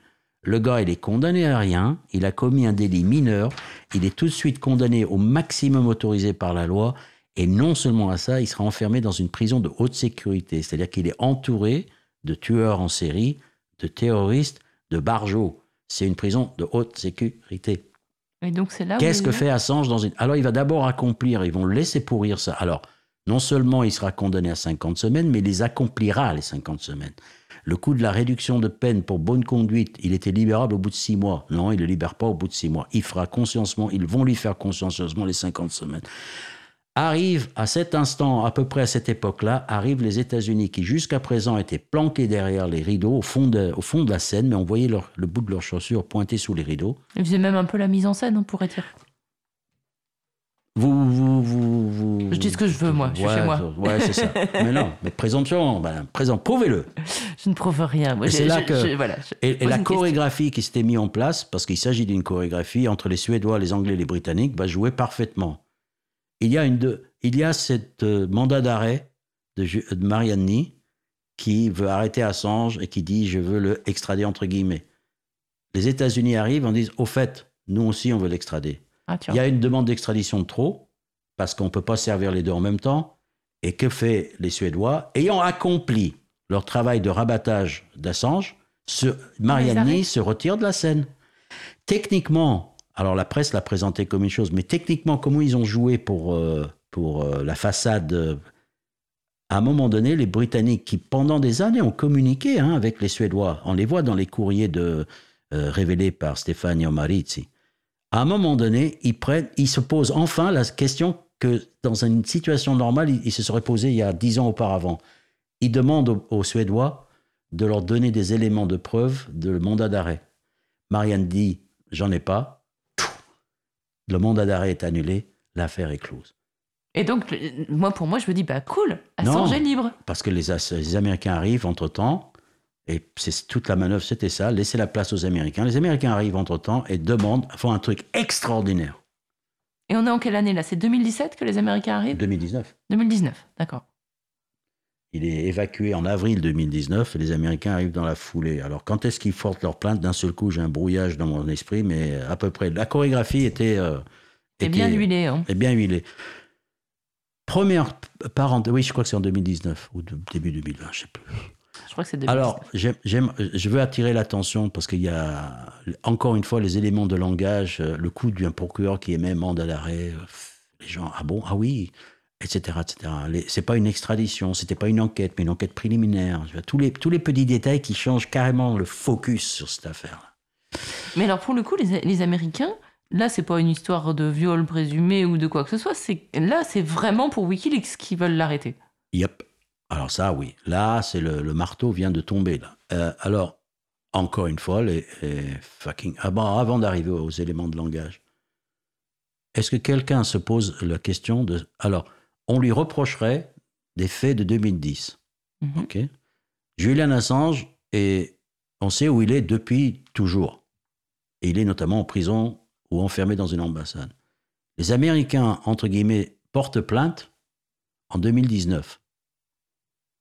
Est-ce que quelqu'un se pose la question pourquoi ils ont mis 9 ans à, réussir à formuler les accusations contre lui? Alors, quelles accusations pour nos auditeurs Il faut, ah, le, dire. oui, mais justement, parce que c'est la puce à l'oreille. Je veux dire, quand quelqu'un commet un meurtre, il me faut pas 9 ans pour euh, euh, faire et dire, mon Dieu, quels sont les mots en français pour décrire l'acte qui vient d'être commis? Comment est-ce que... Vous êtes accusé de meurtre, à tort ou raison, mais je sais ce que vous avez commis, puisque vous avez commis un truc. Là, ils mettent 9 ans, littéralement 9 ans, à trouver comment formuler des accusations contre lui. L'administration Trump, pardon, Obama, s'y était refusé. Parce que là, on touche encore une chose aux éléments de langage et la. On n'est pas. Les Américains, en fait, ne reprochent pas écoutez-moi bien, ne reproche pas à Wikileaks d'avoir publié ce qu'ils ont publié. Il lui reproche comment il a obtenu les documents. Le secret des sources, c'est des Parce que. Si on accuse Julian Assange et Wikileaks d'avoir publié tel document, les Américains étaient devant un problème qu'ils qualifiaient eux-mêmes le problème du New York Times. Et si il aurait autres. fallu attaquer, attaquer toute la presse américaine qui avait publié les mêmes documents. Et ils étaient bloqués juridiquement pendant des années, en fait. Et il s'agit bien d'un lawfare ici, d'une instrumentalisation de la loi, parce qu'il a fallu qu'ils réfléchissent, il a fallu qu'ils cogitent, il a fallu qu'un génie de la département de justice aille chercher une loi dont on n'aurait jamais pensé qu'elle servirait à attaquer un journaliste, qui est une loi qui avait été faite en 1917 pour réprimer les objecteurs de conscience de la Première Guerre mondiale, qui donne très très peu de latitude de protection de la défense. Il n'y en a aucune droit. La défense n'a pas. Et c'est une cour martiale qui est prévue en fait euh, derrière les 1 et qui a un effet de tache d'encre énorme. Je veux dire par là que euh, la loi permet d'inculper celui qui a vu l'ours, l'homme qui a vu l'homme qui a vu l'ours. Pas seulement l'ours, mais l'homme qui l'a vu et l'homme qui l'a vu qui a vu. Tu vois ce que je veux dire? Mhm. C'est toute. euh, euh, D'après les ju- juristes plus professionnels que moi, dans le cadre de la Espionnage Act de 1917, le simple fait d'ouvrir l'enveloppe quand on retransmis, de lire les documents que tu n'étais pas censé savoir, te rend coupable au même titre que celui qui les a volés. D'accord. C'est ça que j'appelle l'effet tache d'encre ou euh, domino. Enfin, Mmh, bref. Donc, bien bref. sûr. Quelqu'un est, arrivé et s'est dit tiens, on va l'attaquer. Comment il les a obtenus? D'où l'accusation d'espionnage. Alors, terme de langage, encore une fois, extradition, euh, accusé de viol, tout ça. Tu peux commencer le chapitre de ton chef d'inculpation par accusation numéro X de la liste, euh, viol aggravé- euh, espionnage aggravé. Ce qui est important, c'est les faits décrits derrière Hmm. tu peux voler une pomme et je t'accuse d'être un assassin en série, euh, ça n'empêche pas que tout ce que tu as fait, c'est voler une pomme. Mais les gens vont dire Ah, il paraît que c'est un assassin en série. Mhm. Je vais redonner la parole aux journalistes d'investigation du métier qui se sont exprimés, qui sont tous mobilisés pour Assange. Dans les chefs d'inculpation américaines présentés pour son extradition, déjà le mot est faux, on va y revenir. En fait, ils décrivent une journée de travail d'un journaliste d'investigation. Bah oui. À titre d'exemple, c'est un de ceux que je préfère. Les Américains donnent comme exemple, alors 18 chefs d'inculpation, on se dit que c'est beaucoup, mais les Américains, ils adorent ça, hein, c'est mettre des couches et des couches. Quand tu voles une bagnole pour un Américain, un procureur américain, t'as pas volé une voiture. T'as un, t'as détruit la serrure, donc destruction de propriété. Ensuite, tu as rentré dans un lieu privé. Ensuite, tu l'as déplacé la voiture. Ensuite, tu as allumé le moteur. Enfin, tu vois ce que je veux dire c'est- Oui, oui, ça, c'est c'est étape par étape. tu décomposes tout et Mm. rend tout criminel et on arrive à 175 ans. C'est l'instrumentalisation. C'est ridicule. sans- sans- Enfin bref. Et donc, euh, Mais pour en revenir à la journée de travail, ça me fait penser à une, histoire récente. Il y a un, espèce de sous-comédien euh, français qui est passé à la télévision et qui voulait s'en prendre à Mediapart et qui, qui a dit, se ridiculisant d'ailleurs, oh mais à Mediapart, euh, ils, ils- ils font des enquêtes, euh, ils passent des coups de fil. Euh, voilà. Et, et en gros, il décrivait la journée bah, de n'importe quel journaliste qui fait son métier à peu près Ouais, correctement. ouais, bah. Et j'ai l'impression que c'est un peu pareil là. bah, dans l'exemple qui. Alors, il y a, y a deux, y a deux grands. euh, les, les chefs d'inculpation américaines sont en fait en deux parties. Il y a quatre ou cinq articles, tiens-toi bien, qui concernent des actions qui ont été commises en Islande. C'est-à-dire que les Américains sont en train de se mêler à la limite de ce que Julian Assange aurait fait en Islande, sachant que l'Islande n'a aucun grief contre Assange. Donc ils vont jusqu'à inventer des délits qu'il aurait commis dans un pays tiers, qui ne les concerne même pas, sous prétexte que c'est un pays de l'OTAN. Attends, regarde où on...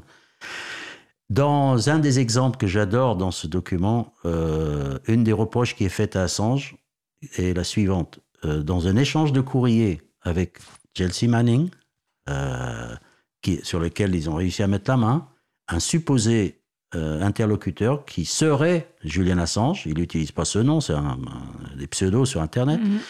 euh, Manning annonçant qu'il a obtenu des documents, Julian Assange, en gros, lui répond Est-ce que tu as autre chose? Cette simple phrase, cette invitation à, Ah oui, ce, ce serait une dans le pression cadre- pour obtenir. non, des- une encouragement. Ouais. Donc, dans le contexte de la loi de 1917, espionnage acte, qui est très effet domino, est considéré comme un acte constitutif à part entière du délit d'espionnage commis par Manning. Mhm. Alors que les journalistes d'investigation vont te dire, si quelqu'un nous donne un document, je le lis, la première question c'est est-ce que tu as autre chose? C'est ça la description d'une journée de travail. C'est ça qu'il est. La criminalisation du journalisme d'investigation. En fait, et d'autres euh, éléments d'accusation euh, dépendent d'un témoin. Regarde-moi ça, d'un témoin islandais. On connaît ah, il a un super petit gris, ce témoin. J'en ai ah, entendu Siggy parler. Thordarson. Alors, Siggy Thordarson, tu sais, à l'époque où je suivais Wikileaks d'un point de vue euh, les yeux ébahis, l'aventure, etc., je me souviens de ce personnage de Siggy Thordarson, ben, bonhomie, sympa, qui était dans la périphérie de Assange, etc., qui se révélera être un escroc, mais ça, on l'apprendra que maintenant, avec la révélation, les trucs. Euh, je savais pas trop ce qui était. Alors, Siggy Thordarson est un Suédois, donc, qui a tenté de, se rapprocher de Wikileaks. Apparemment, il a été vite repéré comme un charlatan. Euh, c'est un escroc notoire en Suède, c'est-à-dire qu'il est recherché par la police, il a été arrêté d'ailleurs, qui a comme spécialité d'arnaquer les sociétés en faillite qui est tellement arnaqueur et, psychopathe qu'il a même réussi à arnaquer ses propres avocats en imitant leur signature. C'est là le mec, rien ne l'arrête. C'est un donc psychopathe diagnostiqué qui a fait des séjours en hôpital psychiatrique et un pédophile, oui, voilà. et un pédophile euh, multirécidiviste euh, condamné dont une des victimes s'est suicidée. Voilà le personnage que les États-Unis utilisent comme témoin numéro un et comme seul témoin contre Assange. Et donc, il est prêt à dire aux États-Unis à peu près ce qu'ils veulent entendre contre une sorte de protection. Oui, c'est ça qui est bizarre parce que c'est un Islandais. Qu'est-ce que, qu'est-ce que le FBI vient faire Le côté extraterritorial de cette affaire mérite d'être souligné. Le problème, c'est qu'en juin 2021, Siggy Thordarson donne un interview par forfanterie, je suppose, un journaliste euh, euh, islandais. Dans le cours de la conversation, la conversation dévie sur Assange. Et Thordarson avoue qu'il a menti. Alors, quand un psychopathe ment, le problème c'est est-ce qu'il ment quand il ment ou est-ce qu'il ment quand il dit qu'il ment. Le journaliste n'est pas, bête. Mais Thordarson lui fournit les preuves. 20 000 pages de documents, les vrais échanges entre lui et Assange. Non, Assange lui a jamais donné l'ordre de hacker les ordinateurs du gouvernement islandais en l'occurrence, il aurait peut-être il en aurait été incapable. Mais Thordarson n'était même pas un informaticien. Il était incapable de transférer un, une vidéo, sur un site internet, des choses comme ça. On raconte le mec, il savait rien d'informatique. C'est un arnaqueur, un psychopathe, un mégalo, patati patata. Mais donc c'est le seul témoin qu'ont les États-Unis? Oui. Ah, c'est solide. Oui, oui, c'est solide. Mais leur accusation, je l'ai dit lors d'une chose, si vous les prenez réellement, j'allais dire lucidement, objectivement, sont vides. Il n'y a rien là-dedans, en fait. Alors, 18 chefs d'inculpation, papa, papa, papa. Euh, Thordarson donne cette interview et ce journaliste publie un article là-dessus. Aucun, alors c'est là où je dis la, complicité de la presse dans le ce fait objectif, factuel. C'est énorme ça. Non, mais pas un seul média français institutionnel n'en a parlé. Et c'est pas faute d'eux. Ils ne peuvent plus prendre l'argument de l'ignorance j'ai vu une équipe de jeunes sur Twitter, une centaine, euh, histoire trop compliquée, mais des brillants esprits, qui se sont formés et qui se sont relayés pendant des semaines par Twitter et par des réseaux sociaux à interpeller gentiment les journalistes en essayant de les informer de certains aspects, notamment de l'affaire Thordarson. Pas une seule réaction. Le journaliste qui a écrit l'article, son nom est imprononçable pour moi, islandais, c'est hein, son article, je l'ai traduit en français d'ailleurs. Il est allé jusqu'à tribunal le jour du procès d'Assange pour rencontrer les journalistes mainstream pour leur dire qu'il avait ça. Euh, certains lui auraient, ça c'est il a expliqué dans une autre interview, lui auraient dit ils sont intéressés, il leur a envoyé les documents, rien. Nous ne savons pas que le seul témoin, pas le témoin principal, le seul, de crimes commis en Islande, dont même le gouvernement islandais n'a jamais eu vent, a en plus admis avoir menti et a fourni des preuves de son mensonge, vous n'en saurez rien. Hmm. Donc, toute cette affaire est complètement une abstraction, une construction intellectuelle euh, créée pour donner le change à une opération qui se veut une demande d'extradition. Mais je vais répéter ce que j'ai dit. Je ne suis pas un juriste, mais j'ai l'impression que parfois il faut revenir au basique. C'est quoi une extradition? Une extradition, c'est renvoyer quelqu'un vers le pays où il a commis un crime, ou le renvoyer vers un pays où il est accusé d'un crime pour être jugé. Julian Assange n'a jamais été sous une juridiction américaine. Mhm. Jamais. De quoi se mêle-t-il à venir le chercher un Australien vivant en France à l'époque, travaillant pour une boîte islandaise, imaginez que la Chine fasse la même chose pour un journaliste qui aurait révélé les exactions de l'armée chinoise au Tibet. J'en sais rien, j'invente sur un truc du chapeau. Hmm. Donc, il ne s'agit pas d'une extradition. Il s'agit d'une tentative d'enlèvement. C'est une forme élégante que seul l'Empire britannique peut mettre en scène, qui correspond à lui mettre une cagoule sur la tête, le balancer dans le coffre d'une bagnole et de l'emmener dans un terrain vague. Hmm. Mais on fait ça à la britannique avec toutes les formes de avec toute la haine de l'institution britannique. Parce que Julian Assange, et tout le monde l'a dit, le, rapporteur des Nations Unies, et a été victime de torture psychologique. Ce n'est pas... ça, on va y venir, parce qu'on n'a pas parlé du procès, justement. Ah. On, va, on va écouter un peu de musique et puis on va reprendre sur le, sur le procès, parce que vous parlez du procès. Donc, qui dit procès dit jugement. On va voir et, on, va, on va redécortiquer un petit peu cette histoire de procès avec vous dans quelques instants, Victor.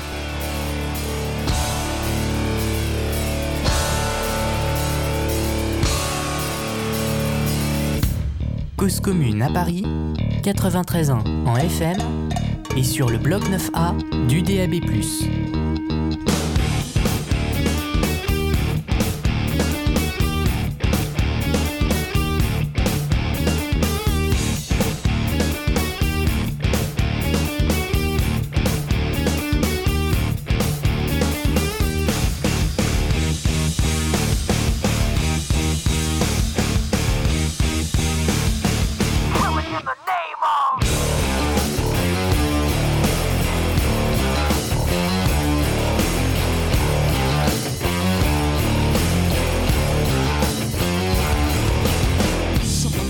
upward forces are the same that burn crosses.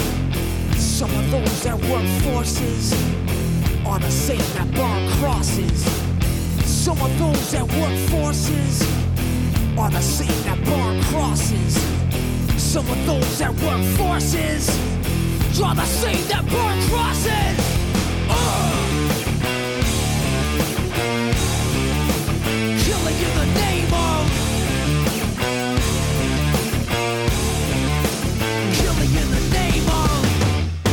do what they told you. Now you do what they told you. Now you do what they told you. Now you do what they told you. Now you do what they told you. Now you do what they told you. And now you do what they told you. And now you do what they told you. And now you do what they told you. And now you do what they told you. And now you do what they told you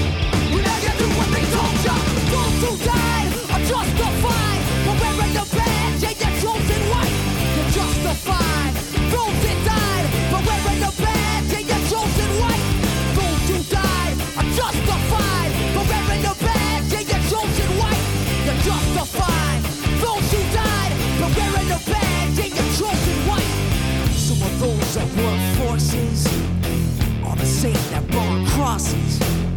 Some of those that work forces are the same that burn crosses. Some of those that work forces are the same that burn crosses. Some of those that work forces are the same that burn crosses.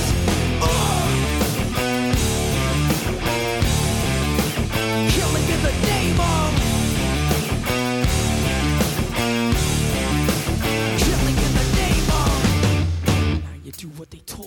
Vous écoutez toujours Liberté sur parole sur euh, Cause Commune 93 points. Euh, avec euh, Victor Dechage, on, on fait le, point sur l'affaire Assange. On a déjà bien décortiqué les choses et surtout recontextualisé cette affaire, euh, démonté quelques contre-vérités aussi. Et vous avez évoqué, Victor, le, le procès Assange. Alors, il y a eu un procès Assange, mais pourquoi Accusé par qui Où s'est tenu le procès Et quel est l'enjeu actuellement Parce que je crois que l'enjeu euh, actuel de cette affaire, c'est euh, l'extradition ou pas de Julian Assange vers les États-Unis. Alors, quand a eu lieu ce procès et euh, qu'est-ce qui a été décidé lors de ce procès? Alors, d'abord, clarifions les choses. Je me rends compte à quel point la clarification des termes sont importantes dans cette affaire. Il s'agit d'un procès en extradition. Comprenez par là que la justice britannique ne cherche pas officiellement, ça c'est déjà la version officielle, ne cherche pas à savoir si Julian Assange est coupable.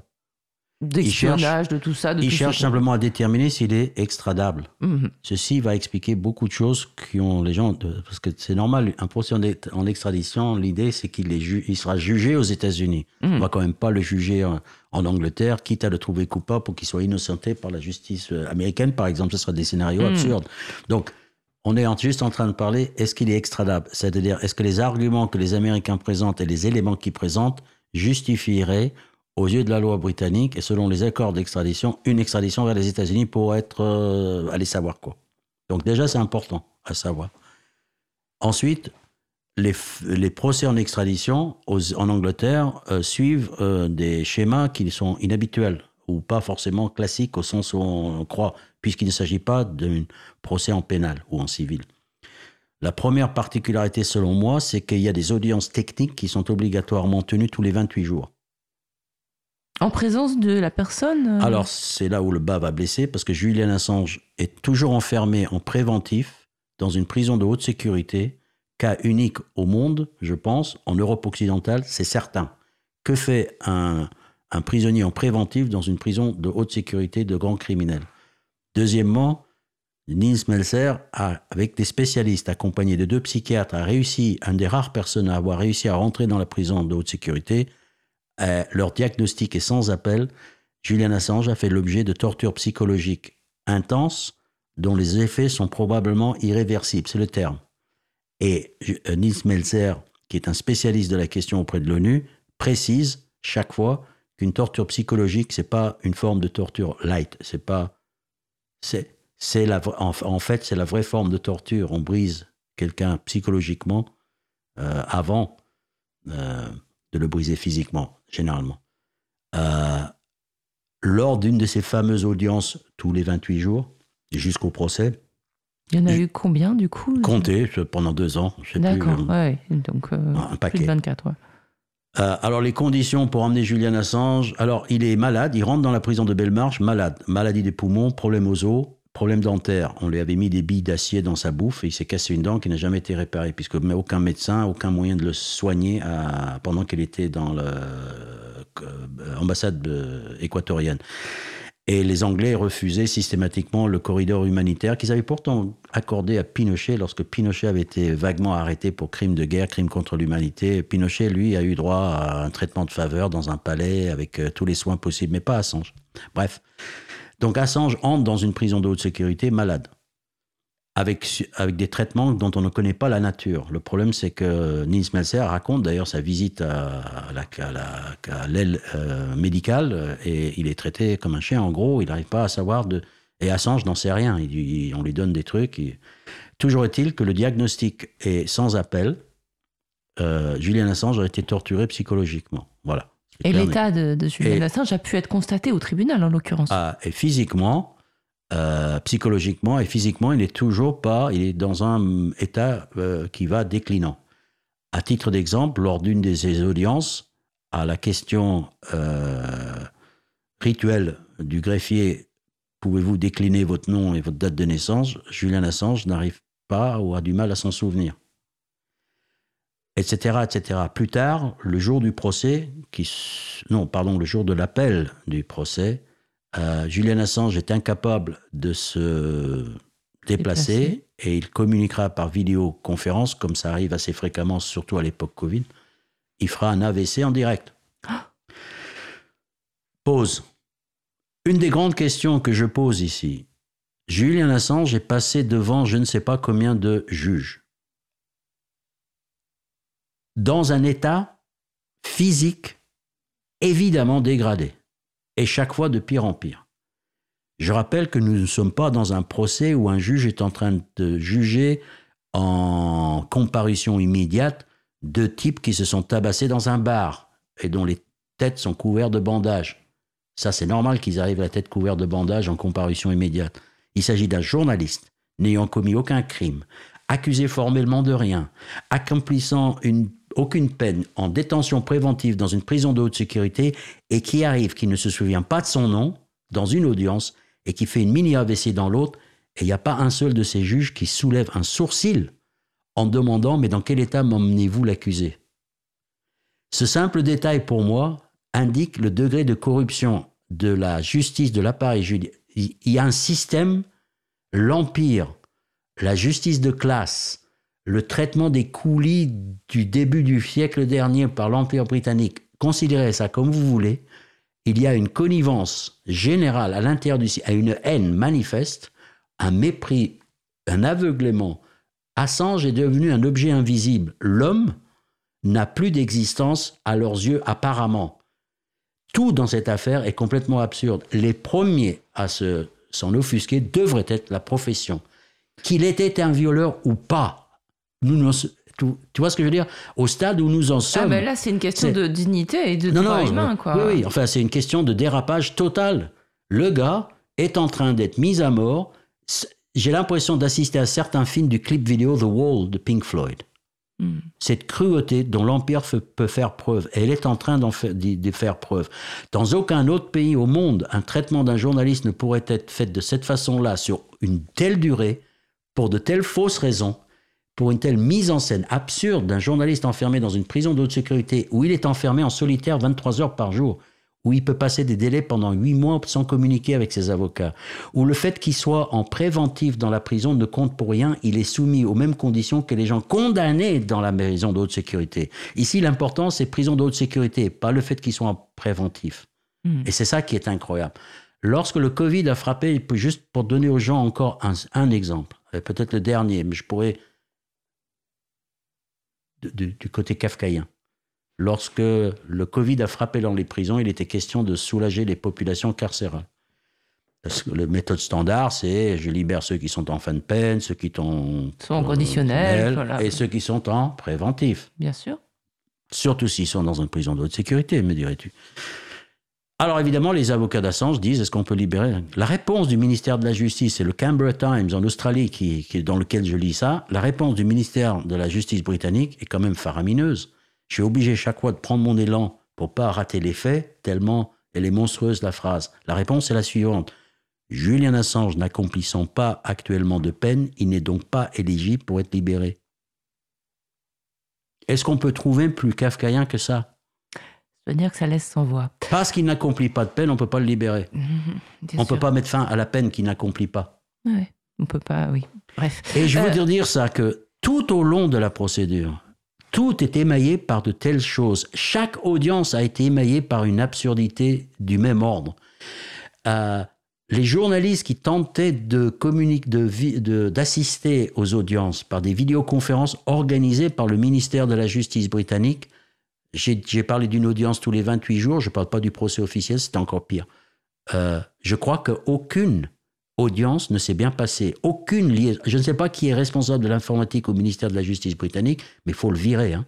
Parce que que ça déconne une fois, ça va. Que ça déconne deux fois, hum, ça commence. Mais que ça déconne pendant un an, deux ans, systématiquement, quand c'est pas le bon lien, et les mecs, quand c'est pas la bonne heure, euh, pardon, quand on, leur communique aux journalistes, communiquer la bonne heure, ils cliquaient sur le lien, ils arrivaient dans une autre salle d'audience et ils assistaient à un autre procès.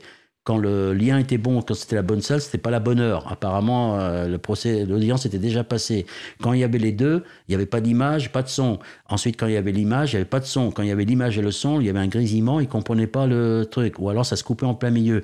Est-ce que tu te rends compte que pendant le procès officiel, c'est-à-dire pas les audiences techniques, le audience qui s'est tenu à Old Bailey en septembre 2021, pendant le témoignage de Daniel Ellsberg, qui témoignait depuis les États-Unis, à 6 heures du matin pour lui, le mec il a 80 balais, à 6 heures du matin, les Américains, c'est-à-dire l'accusation, lui avait transmis dans la nuit 300 pages de documents à consulter pour son témoignage. C'est-à-dire que la complicité de la justice, tu transmets pas 300 pages à un mec, euh, le mec, était- son, son témoignage est interrompu sur les écrans par une diffusion d'un discours de Trump. Ah bon? Et personne ne crie au scandale, personne ne se demande ce qui se passe, ça, ça passe comme un incident technique, des incidents techniques qui ont émaillé la... Tu m'étonnes que, la- que les juges britanniques interdisent l'accès de 50 ONG à- au tribunal. 50. Amnesty International se voit, dit-elle, pour la première fois en Occident, interdire l'accès à un tribunal. Même en Turquie, dit-elle, elle arrive à, je crois qu'elle dit la Turquie ou les pays totalitaires, pardon, et Amnesty si je me trompe, mais euh, euh, même en Turquie, elle arrive à accéder aux salles d'audience. C'est la première fois qu'elle se fait éjecter d'une salle d'audience. Les salles d'audience sont littéralement vides. Il y a 4-5 personnes. Il y a deux membres de la famille, John Pilger, Craig Murray, fini. Et deux ou trois, parfois, des, je rencontre des gens, une Française d'ailleurs à Metz, qui m'a raconté qu'elle a réussi à se glisser dans la salle d'audience. Mais il y avait six personnes pour une salle d'audience. euh, Mhm. La volonté De, silencer tout ça, en fait. d'arracher ce qui est en train de se passer, des enjeux de ce qui est en train de se passer, des yeux du public, est manifeste, organisé, huilé et efficace. Ça marche. Julian Assange n'est pas seul. Euh, ça peut paraître paradoxal, parce qu'il est soutenu par toutes les organisations maintenant, pas, de syndicats, de journalistes. En tout cas, Bien sûr. les- le syndicat britannique, les deux ou trois syndicats français. Euh, il est défendu par Amnesty, il est défendu par Human Rights Watch, il est défendu par la CLU américain, il est défendu par le Pen Club, il est défendu par les associations d'avocats, par des... il est défendu par une ribambelle euh, d'associations dont je n'ai jamais vu, c'est un sorte de Dream Team, les Harlem Globetrotters. De... J'ai jamais vu un alignement tel pour défendre des prix Nobel de la paix, des présidents de la République ou ex-présidents de la République de différents pays. Et pourtant, le public n'en sait rien. Donc, il n'est pas seul. Et pourtant, il est isolé. Mhm. Il ne peut pas s'exprimer. On n'a pas entendu parler depuis 4 ans bientôt maintenant. Et on n'a Ouais. pas vu une image de lui depuis 4 ans. Le journaliste le plus primé, le plus volubile, le plus... Ah, Qu'est-ce qui se passe? Bah, il se passe qu'il est déjà mort ou presque. Euh, je suis désolée Ah, de j'en dire ça. rien. Je suis désolée de dire ça. Il nous reste très peu de temps, moins de enfin, une- cinq minutes à peu près. Euh, bon, on va résumer. Il y a, il y a eu une, une demande d'extradition qui, au départ, a été refusée par la justice euh, britannique pour raison de santé. La justice britannique s'est ensuite dédite et a autorisé l'extradition. Euh, Oui, elle, on elle a considéré que les assurances données par les Américains sur son état de santé suffisaient. Assurances qui ont été données d'ailleurs, un, après le procès, après le jugement, ce qui est normalement irrégulier. Mhm. Euh, une fois que le jugement pas- est rendu, c'est pas oh attendez j'ai oublié un truc, tu vois ce que je veux dire? Ouais, C'est- pas- comme ça que ça se passe. Et on peut, pas, on peut pas se prévaloir de quelque chose qui a eu lieu après, mais bon, Ouais, peu et, les- importe. les, et les- et les jugements et, et les assurances par Amnesty encore pour les citer a été- ont été euh, ont été qualifiés. Je pense qu'ils ont complètement raison. Euh, ils pourraient même dire pire. Ne valent même pas le papier sur, le seul- sur lequel ils sont écrits. En gros, on a tellement maltraité Julian Assange dans les prisons anglaises qu'on peut plus vous l'extrader aux États-Unis.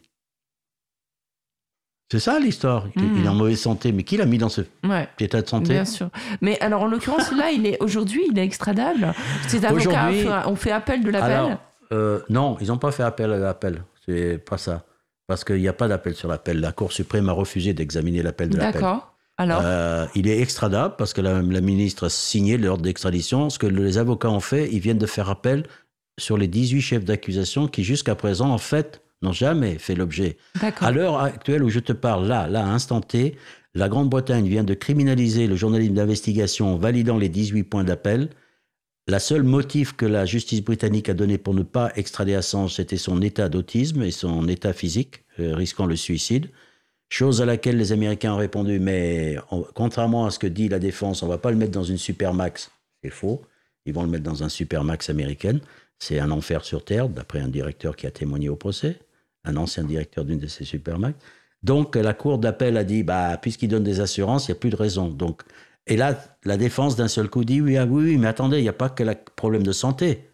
Parce que bien sûr que la défense n'a pas fait appel sur la santé, puisque le jugement était en leur faveur. Hmm. C'est maintenant qu'ils disent, mais attendez, on, on On veut... fait appel sur les chefs de- Les 18 d'accusation. On les- on- on- on- nous, on dit qu'ils sont politiques et on ne peut pas extrader pour des motifs politiques. On dit qu'ils sont non fondés, c'est-à-dire qu'ils ne sont, il n'y a pas rien de concret derrière, etc., etc. Alors, il faut savoir que les procès d'extradition, je rappelle que c'est un procès en extradition, l'appel peut être refusé. Si le tribunal auprès duquel on fait appel considère qu'il n'y a pas matière à examiner l'appel, comme la Cour suprême l'a fait d'ailleurs, pour euh, a dit non, ça ça nous intéresse pas, donc euh, euh, peut être refusé.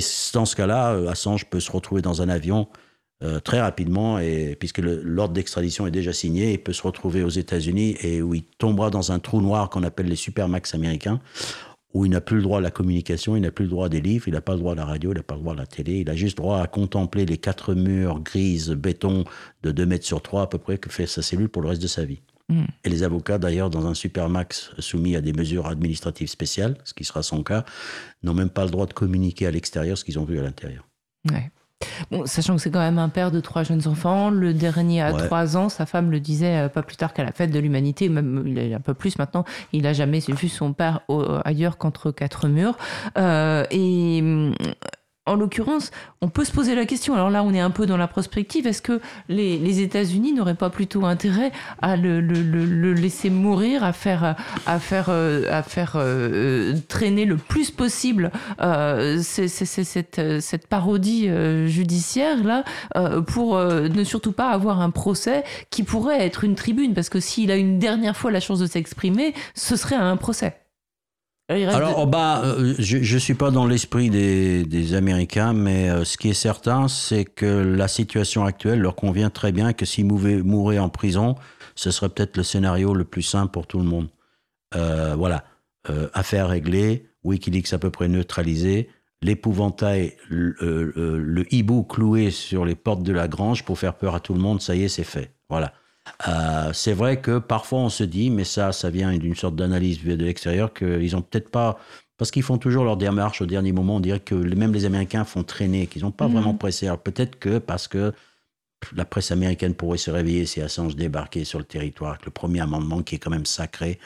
Euh, tu sais, aux États-Unis, on poursuit les lanceurs d'alerte, ouais, mais pas les journalistes. Un journaliste n'est jamais Ouais. poursuivi pour ce qu'il publie. Ça, c'est la première fois. Alors, d'ailleurs, ils n'ont pas réussi. Ils ont pas. Ils essayent pas de le poursuivre pour ce qu'il publie. Ils essayent de lui coller sur le dos la matière qu'il a obtenue. Mm. Mais en fait, ça ne trompe personne. Même la grande presse américaine dit il est en train d'être puni pour ce qu'il a publié. Je veux dire, Bien personne, personne n'est dupe de leur euh, vague tentative. Donc euh, voilà. Euh, tout- en tout état de cause, c'est simple, c'est un, procès politique, 100% politique, rien que politique. Une attaque majeure contre, euh, oui, la liberté de la presse, si vous voulez, contre notre droit de savoir, très certainement. Contre l'organe de presse la plus efficace, la plus percutante, la plus euh, dangereuse pour les pouvoirs corrompus du 21e siècle. C'est une, euh, ce n'est pas un, un- un bras de fer, c'est une, euh, euh, c'est une, littéralement une, une euh, David contre Goliath. Donc, Ouais. Alors, dernière question en une minute. Qu'est-ce qu'on peut faire, nous, citoyens? Quelques références, Alors, euh, des euh, choses à signer Il y a une des- action, bah, des pétitions, vous en trouverez, on y croit plus ou moins. Je peux rappeler qu'il y a une action qui est prévue à Londres le 8 octobre, c'est de faire une chaîne humaine qui entoure Westminster, c'est-à-dire le Parlement britannique. Pour l'instant, il y a 3000 personnes qui se sont portées volontaires, on ne sait pas combien vont se pointer. Vous pouvez éventuellement y aller à votre propre moyen. Comme français, le 8 octobre, Westminster, c'est pas compliqué à trouver, à mon avis, c'est fléché. Ou euh, vous inscrire pour les bus qui vont être d'être organisés, que vous trouverez sur les pages Facebook notamment des groupes euh, Toute la France avec Assange et euh, Assange Ultime Combat, des bus qui partiraient de Paris à l'Aube, qui arriveraient. On l'a déjà fait trois fois ces voyages-là, donc ça peut être rigolo hein, euh, d'être avec des potes la nuit. Est-ce qu'on peut donc, euh, interpeller les hommes politiques français? Alors, je commençais par dire que c'est une affaire politique. C'est simple, une affaire politique se gagne euh, majoritairement devant l'opinion publique. Donc, c'est l'affaire Assange, c'est un, un- un vampire qu'il faut traîner devant la lumière pour le faire mourir. Donc, plus on le fait connaître, plus il a de chance. Je pense qu'on est un peu tard maintenant, mais il y a toujours un espoir pour sauver un grand homme. En tout cas, on ne laissera pas passer, partir dans le silence et la nuit sans se battre jusqu'au dernier moment. Voilà. Merci beaucoup. Merci infiniment, euh, Victor Dedage. Euh, on, voilà, euh, renseignez-vous sur Julian Assange, c'est tout ce qu'on peut vous demander. Merci d'avoir été avec nous ce matin. Il est temps pour moi de laisser la place à mon camarade de Rayon Libre. Bonjour Jérôme. Bonjour Eugénie. Alors, vous recevez qui aujourd'hui? Aujourd'hui, je reçois Mathieu Picon, qui est un Innovation Brand Manager chez Toyota. Qui, Oh, Toyota- j'adore les noms en anglais. Ben oui, c'est comme ça. Surtout qu'on- quand on vend des voitures japonaises, c'est ça? Ouais, ouais, et il va vendre des vélos surtout. Ah bah parfait, parfait. Merci, à Merci très bientôt. Eugénie, bon après-midi.